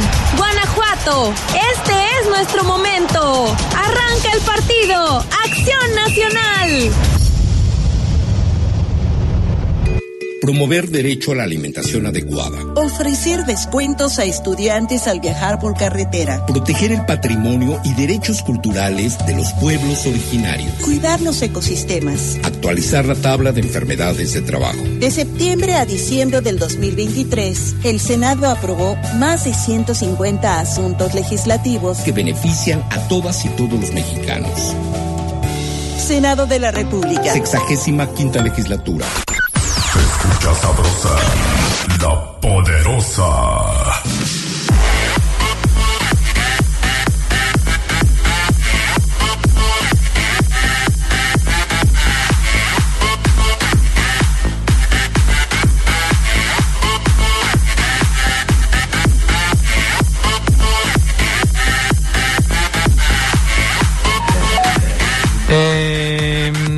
Vamos a escuchar otro fragmento de la rueda de prensa de Jorge Baba después del partido. Gracias a nuestro buen amigo Gabriel Andrés que nos mandó los, audios que estamos compartiendo con ustedes esta noche. Gracias a Gabriel. Lo pueden escuchar en la mañana en el Poder de las Noticias con la información del Club León.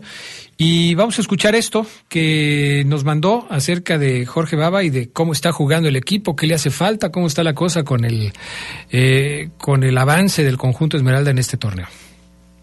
Sí, sin duda, eh, obviamente con, la desazón de, del resultado, obviamente, pero bueno, eh, separando las cosas creo que eh, hubieron muchas cosas buenas, cosas que se han corregido, cosas que han mejorado, otras que todavía faltan, pero bueno, creo que se compitió contra un gran equipo y bueno, hasta el final, obviamente todas esas mejoras que podemos estar hablando, obviamente que no, no alcanzan, así que hay que seguir trabajando. No, obvio, obvio, pega duro porque sí, bueno, se, notó mejoría, hace un buen partido y no alcanzó, pero bueno, creo que hay que saber separar las, las cosas. El fútbol tiene esto, también el River juega y tiene un gran equipo, por algo es el, el último campeón. Y pueden pasar estas cosas, que de repente haces un gran partido y te vas las manos vacías, como, como nos pasó. A ver, a lo largo partido hubieron varias. Pudimos haberlo ganado en varias ocasiones, pudimos haberlo perdido en otras y bueno, la suerte o el destino hace que lo perdíamos esa jugada tan, tan polémica o que todavía no, no, no llegué a verla, pero, pero bueno, eh, hay que, no queda otra que reponerse, trabajar, ver qué mejorar y bueno, de las cosas que se hacen bien, afirmarse y seguir, seguir para adelante, no queda otra, no queda otra, mantener la calma, porque bueno, cuando viene este momento de, de que no se te dan los resultados, obviamente que es difícil porque está frío, frío y bueno, saber analizar, así como cuando, cuando se gana y se ganó, saber identificar las cosas que no se hacen bien y mejorarlas, también cuando estamos en un momento de esto, saber identificar las que se hacen bien y aferrarse a ello y seguir mejorando el resto. Bueno, pues ahí están las palabras de Jorge Baba. Ahora, pues a pensar en el siguiente partido que va a ser contra los rojinegros del Atlas. Eh... ¿Que también andan mal? Sí, hombre. Andan mal los rojinegros del Atlas. Entonces, ojalá que, que les vaya bien. ¿A los dos o No, a, a León. a- a- Ah, ahorita el Castre de todos modos ni cuenta se da. Sí, ¿No le vas a apostar? No. No, no anda aquí, el Castre se fue de viaje de trabajo, anda en los Estados Unidos. Pues que te mande algo de allá. apuesta. Ya le, ya le encargué unos tenis y unas playeritas Claro. al Castre. Me quedé pensando en eso que decía Oseguera. El León va a perder tres o cuatro partidos más. Todavía faltan en el calendario rivales de, de peso, ¿no? Claro. Le falta Monterrey, le falta La máquina. Cruz Azul, En dos sábados. Que anda bien, ¿eh? Pumas, La máquina anda bien. Sí, anda bien, Cruz Azul. o sea, Chivas. Entonces yo sí creo que en ese ya- Baba tiene que dejar de lado el presupuesto de puntos que yo creo que en algún punto del torneo la directiva le dice, ¿cuántos puntos vas a hacer? Y la directiva también tiene que tener muy en claro que este es un torneo como de transición, creo yo, para que este proyecto cuaje todavía más. Veremos si le dan la paciencia necesaria y si sobre todo para el próximo torneo, no estoy diciendo que León ya, ya debe tirar a la basura este torneo, no. Pero para el tiempo que se pueda quedar, Baba, que le traigan a los jugadores que él detecte que Pero también Baba tiene que saber, Carlos, amigos, que el fútbol mexicano se da para que, aunque tengas este arranque de cuatro puntos de Sí, 18, también. te metas a la liguilla. O sea, si el León no califica a liguilla, es un fracaso rotundo de Baba, porque el profesor ya como campeón del fútbol uruguayo. Y según tenía ofertas de muchos lados. ¿Del fútbol qué? Uruguayo. Uruguayo. Saludos para Chenzo, el hijo de Sebastián Más, que es mi amigo, el Chenzo. Llega como campeón. Y un campeón del fútbol uruguayo no puede venir a la Liga MX a ser top 5 de la, de la tabla de abajo para arriba. No. O sea, yo creo que va a perder tres o cuatro partidos más, pero se tiene que meter a liguilla, ¿No, Carlos. no te puedes quitar un poquito tu gorrita como No, es que me gusta así, Adrián, como Mago el asesino, el maldito freestylero que... Eh, yo creo que... Me desconcentra, no te veo los ojos, de repente estás como oculto. Yo sí creo que, eh, si bien hay paciencia con el entrenador, sí tiene que lograr calificar, porque si no calificas en el fútbol mexicano, Carlos, el profe no va a lograr ese objetivo de que León deje de ser el Veracruz, con todo respeto. Ese, ese ejemplo me encantó. En Twitter me lo, me lo puso, me lo pusieron tres seguidores, Adrián, y... O sea, es que en qué momento pasamos de ser top 3 a ser el Veracruz de la Liga MX. Me morí de la risa y me gustó. Porque sí, en efecto, y, y creo que en los últimos dos partidos el León ha intentado de dejar de ser ese Veracruz que le ganaban todos o, que nada más en casa brillaba. El León tiene que ser protagonista donde sea y el profe lo va a intentar. Sin embargo, no podemos decir, si pase lo que si este torneo le va a ir muy mal a, León, banda, a Baba respaldenlo, le va a ir muy no, porque tampoco. Yo, tampoco lo, es así. Lo que digo es, obviamente está el tema de la realidad de cómo llegan los otros equipos, pero a est- ante estos equipos también tienes que hacer juego, tienes que verte como contra eh, América, como contra Pachuca Así es. y rescatar puntos, ¿no? Contra Esa- América- esa es la obligación. Contra América debió sumar un punto el León. A mí me queda claro que eh, los jugadores saben, era- era para un puntito y si metía a Sebastián Santos quizás hasta los tres Adrián Castrejón. Pero bueno, este... Ahora, aquí el tema es, eh, a mí sí me parece que la directiva, por lo que decía Charlie hace un momento, la directiva tiene claro que hay que tener paciencia con este proyecto. Eh, desde que a Baba lo contratan por dos torneos, por dos años, eh, me parece que queda claro que se le va a dar la confianza de armar un proyecto a largo plazo que el hecho de que el técnico esté probando jugadores, que no se case con los titulares o con los de mayor jerarquía, me parece que es parte de ese proceso de conocimiento y de decir, tengo tiempo. Pero siempre y cuando, Adrián, no se dejen envolver por la seducción del entorno. Porque la misma idea tenía la directiva con Larcamón. Era lo mismo, Adrián. Profe, te, traímos, te, te trajimos aquí a León para que un proyecto a largo plazo. Sí, sí, sí. Y Larcamón llegó, consiguió la Conca Champions y cuando la consiguió le dijeron, profe, de aquí para vamos a darle. Mira que ya tenemos dos mundiales de clubes asegurados, vamos a dar.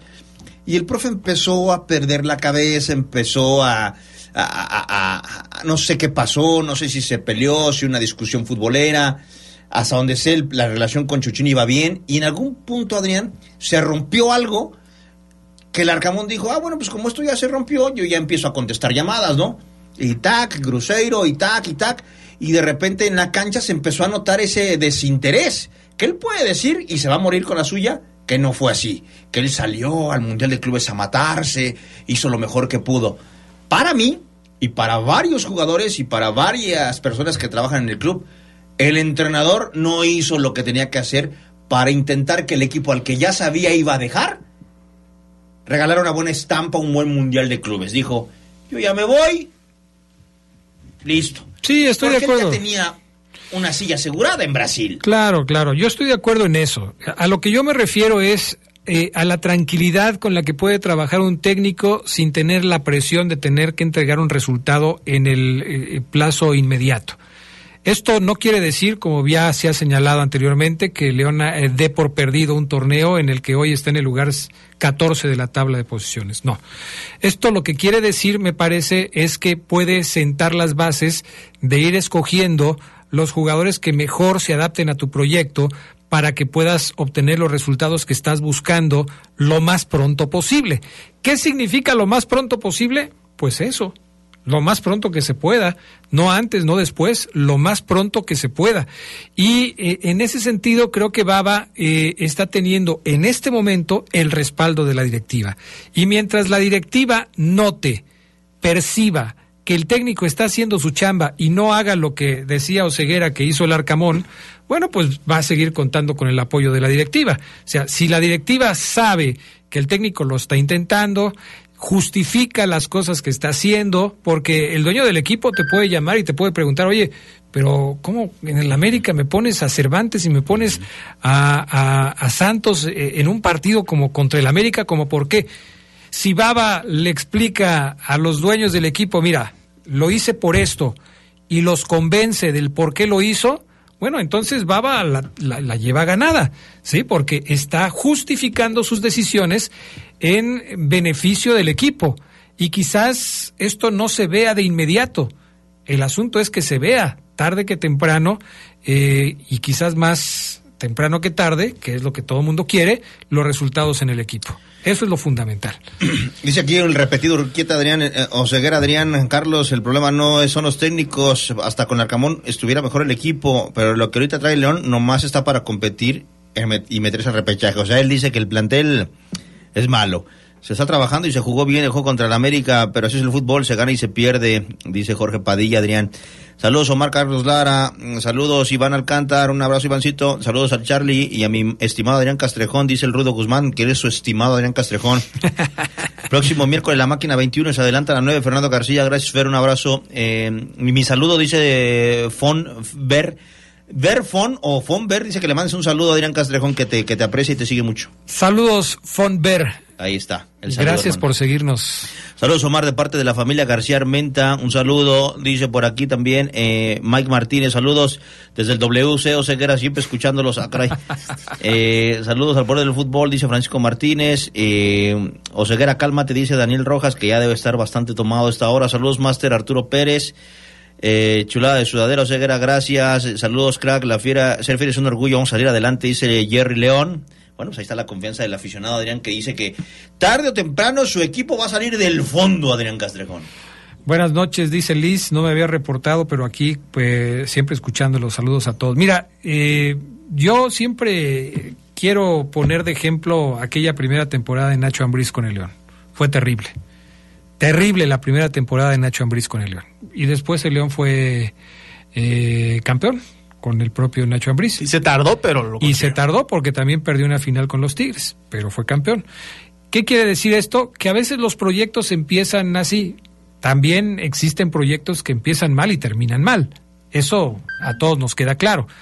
Pero eh, ahora sí que pues cada quien va tomando sus propias decisiones al respecto de si le gusta o no le gusta lo que está viendo del equipo.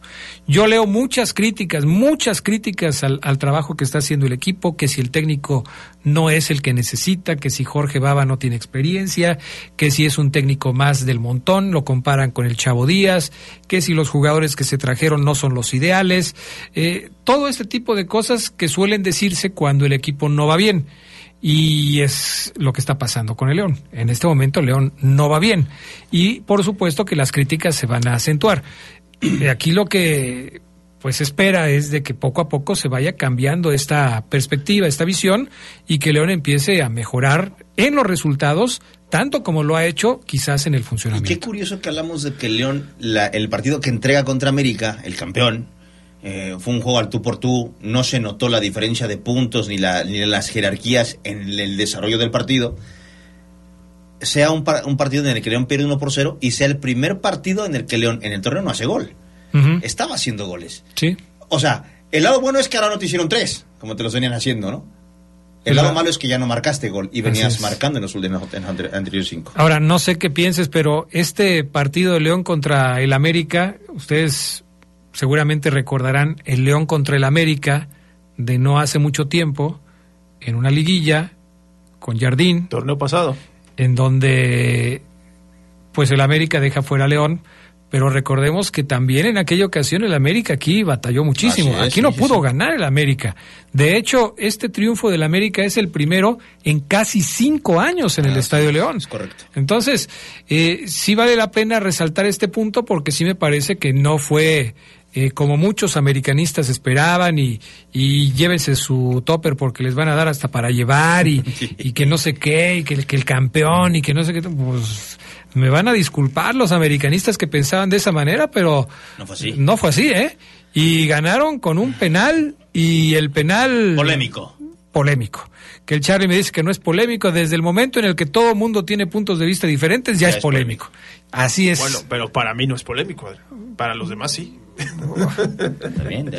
Oye, decíamos lo del calendario. Así como va a enfrentar a los rivales fuertes, también vendrán el Puebla, Tijuana, Juárez. Esos son los partidos que tiene que ganar sí o sí. Eh. donde la mejora se tiene que ¿Estás ver. diciendo que Miguel Herrera dirige a un equipillo como Tijuana? Eh, más o menos, pero con otro. Oye, pero, pero si luego León contra los equipos que vienen como No, muertos. eso, eh. eso es un mito, ya. ya ah, sí. Bueno, tengo ahí varios resultados para decirte que no es un mito. Es una creencia, una superstición, podríamos decir. Bueno, una creencia, un mito urbano. Vamos a la pausa, regresamos enseguida. Los que estén viendo la transmisión de Facebook de Oseguera, que ya se, se quite ese gorro de la cabeza. Qué desesperación. Qué desesperación. Vamos a la pausa, volvemos.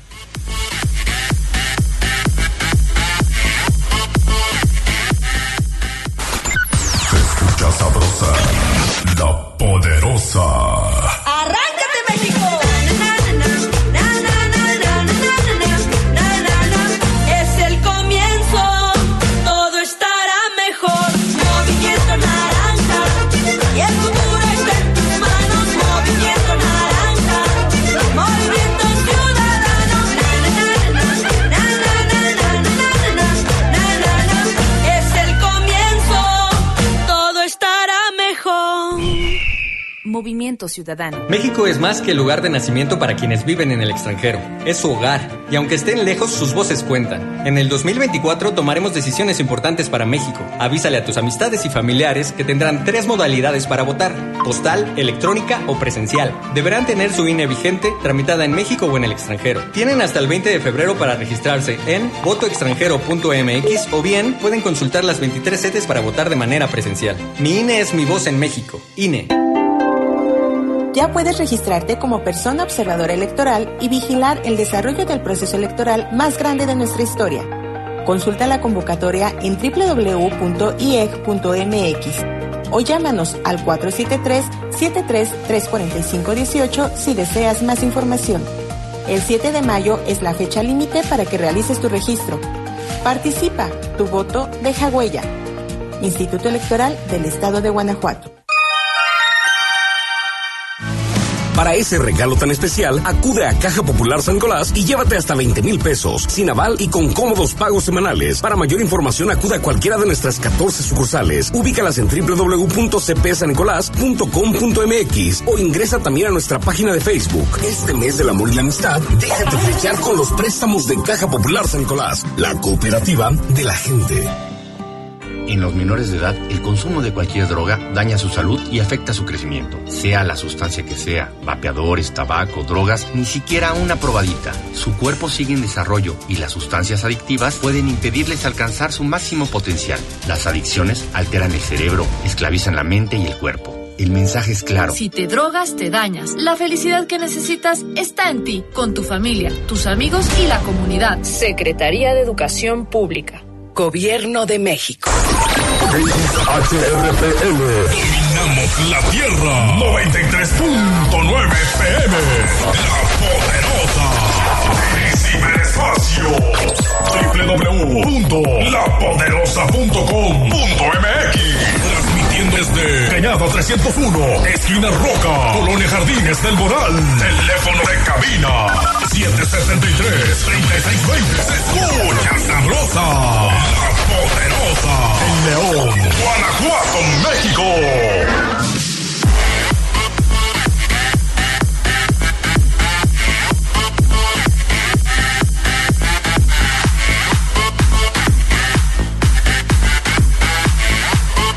Bueno, ya estamos de regreso. Hablemos un poco de. Ah, ¿cómo da lata el Rudo Guzmán? Te digo.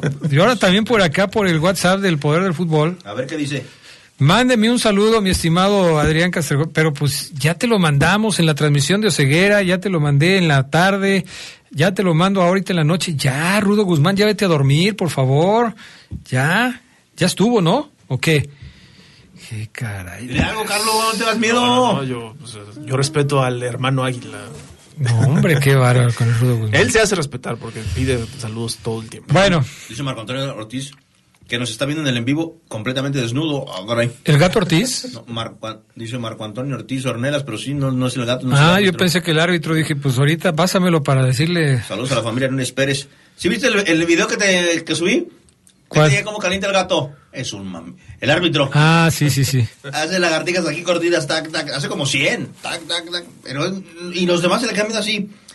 Normalmente los árbitros, los tres, hacen lo mismo, Adrián. Y siempre o el, el que es más em, experto en preparación física es el que pone los ejercicios. No siempre es el central. A veces el- me ha tocado ver que el, el bandera, que es más experimentado que el central. ¿Cómo se llama el, el lateral que está bien musculoso?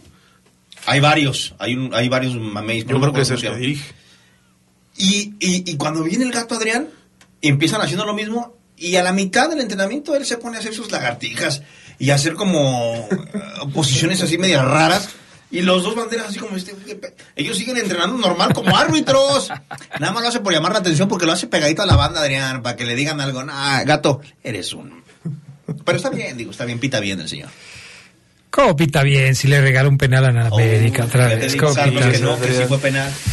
Bueno, en fin, jornada número 6. A ver, Charlie, los resultados de la jornada 6. Empezó con el triunfo de Mazatlán sobre el Atlas. Atlas se quedó eh, con uno menos por expulsión. 2 a 0 ganaron los cañoneros. Luego Tijuana y Querétaro empataron uno por uno. Necaxa, este fue un buen partido. 3 a 3 contra Toluca ya el sábado. Eh, ¿Viste? sí, ¿Viste el autogol del portero? Sí, increíble, Increíble lo que le pasó al portero, Adrián. lo había salvado Adrián y lo mete con el pi del portero. Pierde de vista la pelota y la empuja con el tacón. O sea, increíble, no puede Luego ser. Chivas ganó 2-1 a Juárez, ya también ese sábado, el triunfo del América 1-0 que hacíamos sobre León. Eh, Cruz Azul está de regreso, Mario Ceguera, 3-0 contra el San Luis. También ganó Monterrey 3-2 sobre Pachuca. Tigres de visita 3-0 sobre Santos, último partido de repeto porque lo corrieron. Y Pumas 3-0 sobre Puebla en el cierre de la serie. Triunfo costoso de la máquina, se rompieron los ligamentos. Eh, El Toro Fernández. Toro Fernández. Que pues de Toro, pues no, ya vemos que no. Porque se rompieron los ligamentos, es una jugada increíble, va a presionar, pisa medio mal y se rompen los ligamentos, increíble. Cómo son las rodillas, los cuerpos humanos raros. Este. eh, otro partido muy raro que, que ahorita que de los que dijiste fue eh, que estuvo bastante bueno. El 3-3. Ese fue el de, de Necaxa Toluca. El de Necaxa Toluca, 3-3, muy buen partido.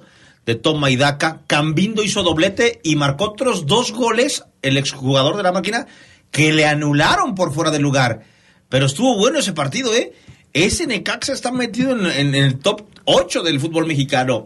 Ojo con Necaxa, ¿eh? No ha perdido, pero tiene cuatro empates. Cuatro empates. Pero está invicto. Podrían, ellos pueden presumir esa racha. Así es. Y el otro partido que a mí, eh, pues hay- creo que hay que destacar, pues es ese, ¿no? El último de Repeto, porque ya se anunció hoy oficialmente la llegada de Nacho Ambriz, como bien decían ahí en la transmisión, es nuevo entrenador de Santos Laguna, ya de manera oficial. A ver cómo le va. Yo decía en la tarde, Nacho Ambriz a veces es una incógnita del tiempo que va a estar en los equipos por X o Y razón, pero de que es un buen entrenador, es un buen entrenador, me parece. Pues mira, el profe Nacho Ambriz, cuando también, también le pasa a los entrenadores más experimentados.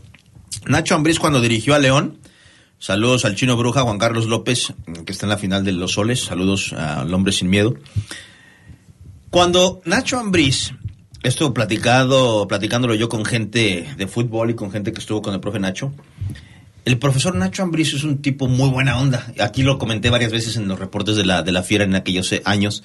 Muy buena onda, muy simpático, fuera de, entrevistas, te saluda toda y hablas de fútbol con él 20 minutos, media hora, sin problema alguno, se detiene, habla contigo y acepta tu punto de vista y bla. Es un buen tipo. Pero llegó el momento en el, en el que en el León le fue tan bien que empezó a cotizarse, ¿se acordarán? Que su representante, que, que el tema fue por el representante, que porque pidió más dinero, que es que mira, que lo andan buscando, que una selección eh, centroamericana que lo quiere, también suena en Europa. Y Ambris dijo, pues yo ya jugué, jugué dos finales, gané una y mi equipo juega bello. ¿Quién me quiere? Ponga tanto sobre la mesa. Y el profesor Nacho Ambriz termina por fracasar en sus siguientes objetivos y vuelve Adrián, ¡pum! ¿Cómo dice la frase? No te subas eh, en, en un ladrillo o en la nube. Sí, no, te subes a un ladrillo, te mareas Dicen y... que el profe ya ah, se cayó y dijo, erré. Pero no se arrepiente porque tanto el entrenador como el jugador tiene que tomar decisiones en, en ese momento, ¿no? En ese momento cuando te ofrecen el doble de contrato, en ese momento en el que puedes cobrar más de un millón mensuales, porque a lo mejor ya después no van a venir ese millón mensuales. Le pasó a Sergio Bueno. Otro día platicaba del profe con, también con exjugadores de él. El profe Sergio Bueno era muy criticado porque dirigió muchos equipos. El profe dice, pues sí, critíquenme, pero si yo no aceptaba agarrar y agarrar y agarrar y ser bombero a cada rato, hoy no tuviera esta casa, aquella granja, aquella así. Y dice, dicen los jugadores y los entrenadores, tú tienes que aprovechar. Que te critique Adrián, que te critique Sedox y que Omar te diga vividor, mercenario. La carrera es corta y aprovechala, papá. Y el profe Nacho Ambriz, quizás consciente de eso, en, su momento se cotizó, Adrián. El profesor Nacho Ambriz era para que hoy siguiera en el León en una, en una época así larga de 8, 9 años y estaría ahorita en selección nacional el profe Nacho Ambriz. Sin embargo, se equivocó, Adrián. Y hoy está mareado porque en Toluca le abrieron la cartera, le trajeron al que él pidió hasta más y no funcionó. Entonces el profe dice, caray, ¿será que entonces no soy tan bueno? ¿Será que solamente fue un buen lapso en el León? Ojalá en Santos le vaya bien. Yo, basado en tu comentario, Carlos, ojalá le vaya bien porque es un buen tipo, trabaja bien y simplemente creo que sí se subió A ladrillo. a ladrillo. Pero también hay que pensar que en muchas ocasiones, eh, de- y de esto hemos hablado mucho eh, a lo largo de los programas El Poder del Fútbol, eh, a veces los ciclos y las relaciones se desgastan. En, en cualquier trabajo, en cualquier actividad, con tus compañeros, con tus jefes, las actividades, a veces la presión provoca que, que esto se desgaste. Y a veces los técnicos eh, pues son víctimas de esta situación. Por eso no es fácil ver a técnicos que duren muchos años con algunos equipos. El prototipo del técnico que dura mucho en un equipo es el Tuca Ferretti, que con los Tigres no solamente duró mucho, sino fue muy exitoso. Pero si tú quitas el ejemplo del Tuca Ferretti, te va a costar trabajo encontrar otro ejemplo de un técnico que dure mucho en un equipo. ¿Qué quiere decir esto? Que la forma de trabajar en el fútbol mexicano te lleva a que estés cambiando de equipo muy frecuentemente. Cuando menos cada año o cada año y medio. Un técnico que dura dos años en un equipo es un técnico longevo para una organización, porque no sucede comúnmente. En la media, yo estoy prácticamente seguro, a excepción de revisar eh, los datos, pero la media de los técnicos en México es de un año. O sea, duras un año y búscale por otro lado porque se te acabó el, el 20. Y hay técnicos que dan la vuelta, se suben a un carrusel, van y dirigen a dos o tres equipos y terminan donde empezaron, otra vez con el mismo equipo. Y ya no les va igual que como les fue cuando lo dirigieron por primera vez. El caso de Nacho Ambriz, a mí me parece que es un buen técnico, pero que ya tenía una relación desgastada con la directiva y que también tenía una relación desgastada con algunos jugadores. Y por eso toma la decisión de, aprovechar, como bien señala Oseguera, una oferta importante que le hacen para dirigir a otro equipo en donde le prometen un proyecto deportivo interesante y en donde él siente que puede crecer como técnico y conseguir también logros importantes como los que consiguió con el equipo Esmeralda. En la comarca yo creo que él siente que puede conseguir lo mismo, porque Santos es una organización que también tiene poder económico, que también tiene peso dentro de la federación y que también seguramente le va a ofrecer un proyecto a largo plazo que seguramente pues va a tratar de aprovechar. Fíjate que es, cierto lo que mencionas, eh, de- pero a mí me llama mucho la atención lo intempestuoso de las salidas, ¿no? Con León y con Toluca. Dice Omar Ceguera, en Toluca no le fue tan bien. Era, creo yo, cuando se va, uno de sus mejores momentos. Estaba empezando, el de hecho el Toluca lo dejó y estaba por calificar a la liguilla. Entonces yo sí creo que eh, toma estas decisiones de repente inexplicables. Por eso pienso, ¿cuánto va a durar en Santos? pero también, Carlos, en Toluca, con el equipo que le armaron, llegar a una semifinal no es que te vaya bien. No, no, no. En Toluca no. Pero lo, lo cesaron en un momento clave del torneo. Eso es lo que. Ah, voy. sí, que, que hubo una, confu- que, que hubo una reunión y que se hizo de palabras con un directivo y, que, y que se rompió A algo. eso Así- voy. exacto. Esa inestabilidad creo que le, le perjudica a él mismo en su carrera. Y nada más tocar el tema de Santos. Es un equipo que sí invierte, pero que vende muchos jugadores. Y yo creo que eso también le ha afectado en los últimos años. Se está convirtiendo en un Necaxa más, Santos. Ahora, Nacho Ambriz... Eh, Pero todos se los vende la América. ya dirigió a Adrián Nacho Ambriz, recordemos, ya dirigió a los grandes, a algunos grandes del fútbol mexicano. Ya dirigió a Chivas. Ya dirigió a Chivas. Ya dirigió a América. Ya dirigió a América. O sea, ya dirigió a León. Ya le dijo a León. ¿Qué le falta a Ambriz? Llegar a, a un Cruz Azul. ¿Qué aspiraciones tienes en el fútbol mexicano como entrenador? Porque el profe es un hombre de retos. Él nos lo dijo varias veces. Soy un hombre de retos. Quiero un reto más grande que León. Yo por eso decía, no, profe, ¿para qué? Si, en el, si su equipo en el León juega muy bien y hay un ADN muy, muy claro, ¿por qué no hizo una carrera de 5 o 6 años que yo le veía claramente al profe después de que ya dirigió a Chivas, América? Quédate en el León y es una carrera a la Tuca Ferretti con Tigres, que yo te entiendo, Adrián, y sé que ya no pasa. Pero el profe va a Santos. Vuelve a caer el profe, con todo respeto para los laguneros, con todo respeto, vuelve a caer en la medianía el profe de los equipos en el fútbol mexicano. Un entrenador, y te lo dicen todos, de dirigir al Puebla quieres, quieres brincar a León. De dirigir a León quieres brincar a América, a Cruz Azul, a Chivas, a Pumas. Esos son lo- los retos de los entrenadores también. Y el profe ya los consiguió y ahora va para atrás. Se está convirtiendo el profe en otro Sergio Bueno. Y yo creo que Ambriz no quiere ser otro Sergio Bueno, que esté aquí y allá y allá. El profe tiene las ideas y el trabajo y la experiencia para hacer carrera en varios equipos. Ojalá vuelva a encontrar ese, Pero, ese nece- ABC. pero para que llegues a un equipo como América, como Monterrey, como Tigres, como Chivas, que son los considerados equipos que pagan bien, que, que tienen un proyecto interesante, pues necesitas interesarlos a ellos para que, para que te contraten. Hoy América no va a ir por Nacho Ambriz si tiene a Jardín. Hoy Monterrey quizás podría decir, bueno, Nacho Ambriz, pero corro al Tano y pongo a Nacho, no sé, como que no me, no me parece lógico. Corro a Siboldi para poner a Nacho Ambriz cuando Siboldi me ha hecho campeón, pues tampoco. Entonces, eh, yo creo que, y, y por Chivas ya pasó. Entonces, eh, Y es que, Adrián, esa, inestabilidad se acaba, se acaba para ti. Hoy el Flaco Tena ya no encuentra tan- equipo pues tan ya fácil, no. ya nada más es bombero, ya te etiquetan como bombero. No, pero hoy el flaco Tena es técnico de la selección de Guatemala. Exacto. Entonces, ya, ya él ya busca otras cosas diferentes. El, el asunto está en que cuando eres un técnico, pues también tienes que trabajar. Y, y si esos proyectos grandes no te llegan, Pues lo pues que tienes que llegar, tienes que trabajar en el proyecto que te, que te ofrezcan. Eh, no sé si Santos fue el único proyecto que le llegó a Nacho Ambriz. Se hablaba de la selección de Costa Rica que nunca llegó. Se hablaban de muchas cosas con Nacho Ambriz. Sí es cierto lo que dice Charlie. Es un técnico que de repente muestra cierta inestabilidad, ciertos momentos complicados. Eh, eh, le brota ese Nacho Ambriz que muchos conocimos como jugador, con ese temperamento que Porque tiene. el turco Mohamed, Adrián, ya. El turco Mohamed es un entrenador perfil de: ¿me quieres, Santos? ¿Santos, me quieres? Te cuesto tanto. Y el turco Mohamed lo ha dicho en entrevistas, Adrián, en su país: yo ya cobro tanto. Y el que me quiera, cobro tanto. No dijo cuánto. Pero el turco Mohamed es de millón y medio mensuales mínimo.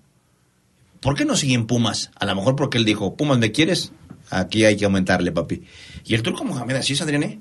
Él, él, él te ha puesto que si lo busca Puebla y lo busca Santos y le ofrecen seis- 700 mil, 500 mil pesos mensuales, el turco Mohamed hoy dice, no, yo no. No, bueno, pero, Gracias. pero también ya tienes una cuenta bancaria que te permite decir no. También. Sí, o sea, ya si ya si ya te das el lujo de rechazar proyectos que otros técnicos sí tomarían, pues es porque ya tienes una cuenta bancaria interesante. Vamos a la pausa, regresamos enseguida con más del poder del fútbol a través de la poderosa.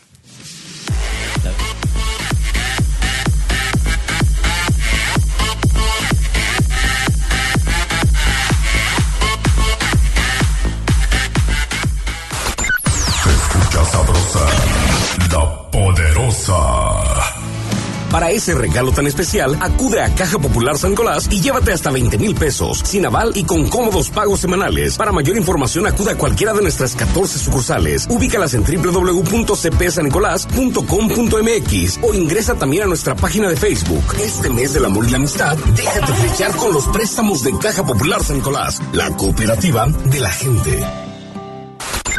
Se escucha sabrosa, poderosa.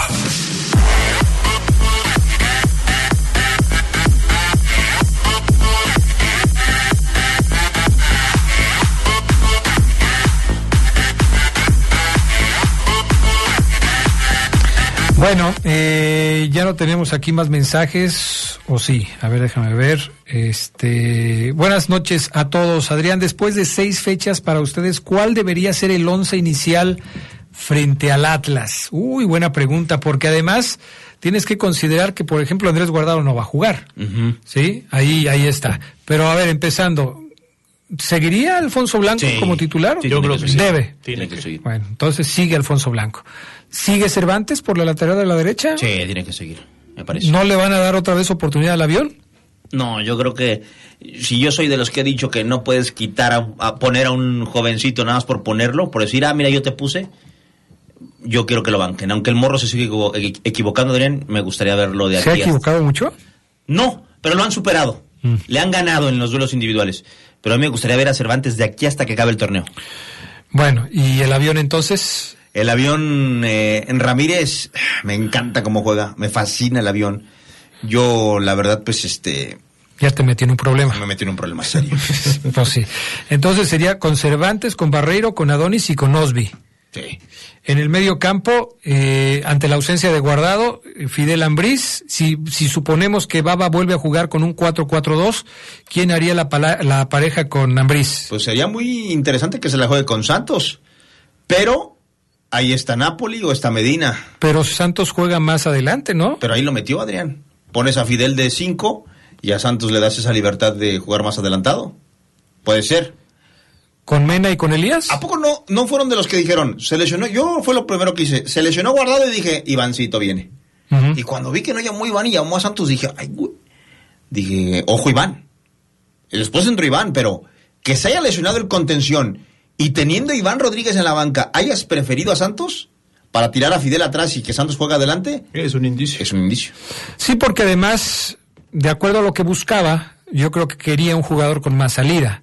Iván Rodríguez no te iba a dar esa salida, incluyendo que dejaras a Iván como escudo, como cinco, y que pusieras a Fidel un poco más adelante. Pero ¿cómo estamos? Ni eso te lo iba a dar. Pero podría, pod- po- podría existir esa rotación. Cuando juegan Guardado y Fidel, a veces Fidel es el que se queda clavado, pero a- y a veces Guardado sale a presionar, y a veces Guardado le dice a Fidel, ahora yo me quedo y tú ve. Hay esa rotación, Adrián. Eh, lo he visto mucho en Guardado de tú quédate, yo salgo.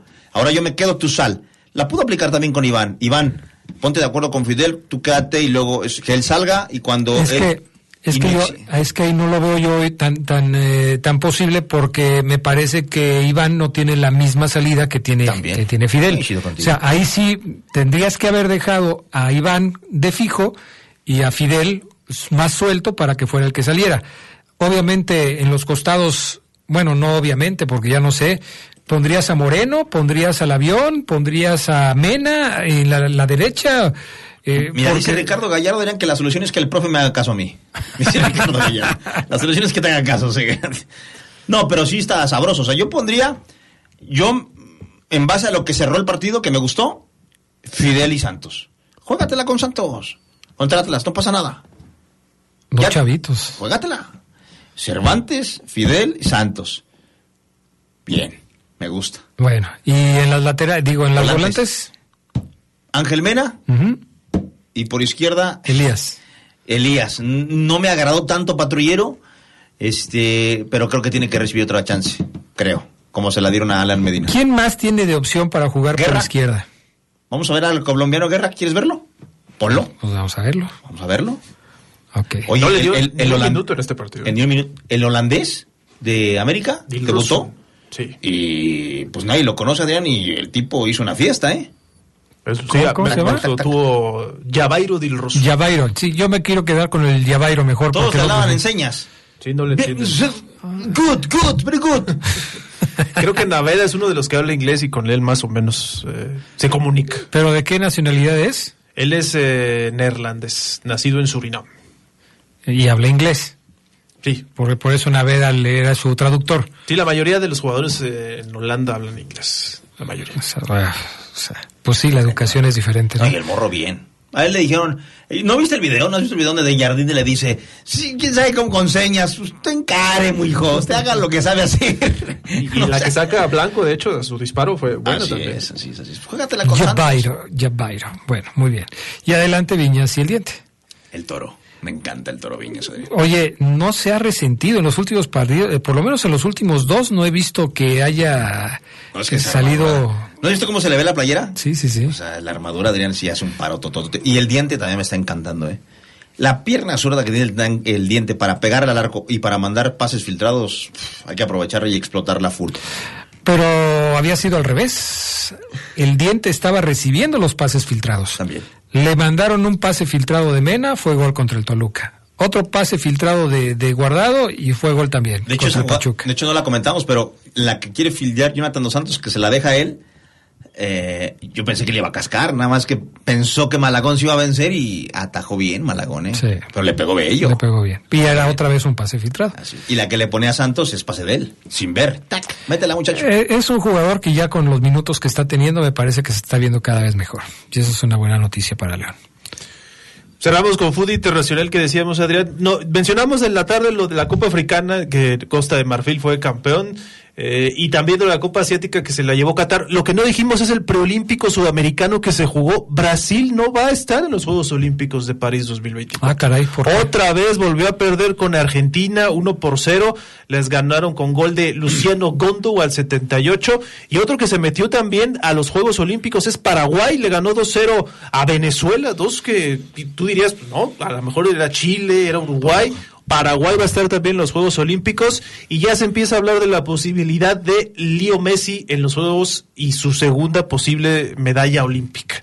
En 2008 ganó oro y ya le abrieron las puertas, dice Mascherano, que es el entrenador de Argentina, que es cuestión de hablar con él, entiende que los compromisos con su equipo pueden hacerlo muy difícil, pero que la puerta las tiene abiertas para Pero pues también hay que ser sinceros, o sea, hay que pagar el billete a Messi para que vaya a jugar Juegos Olímpicos, no va a ir gratis. Aunque él diga que es mi playera. No, el pero- comité organizador de Francia logra que, que convenzan a Messi, se te llenan todos los partidos.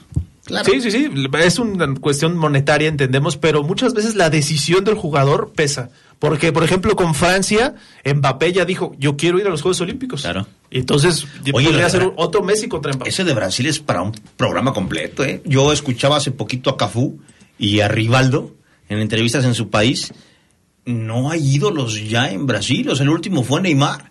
Vinicius es un gran jugador, pero no termina por ser la cara del fútbol brasileño.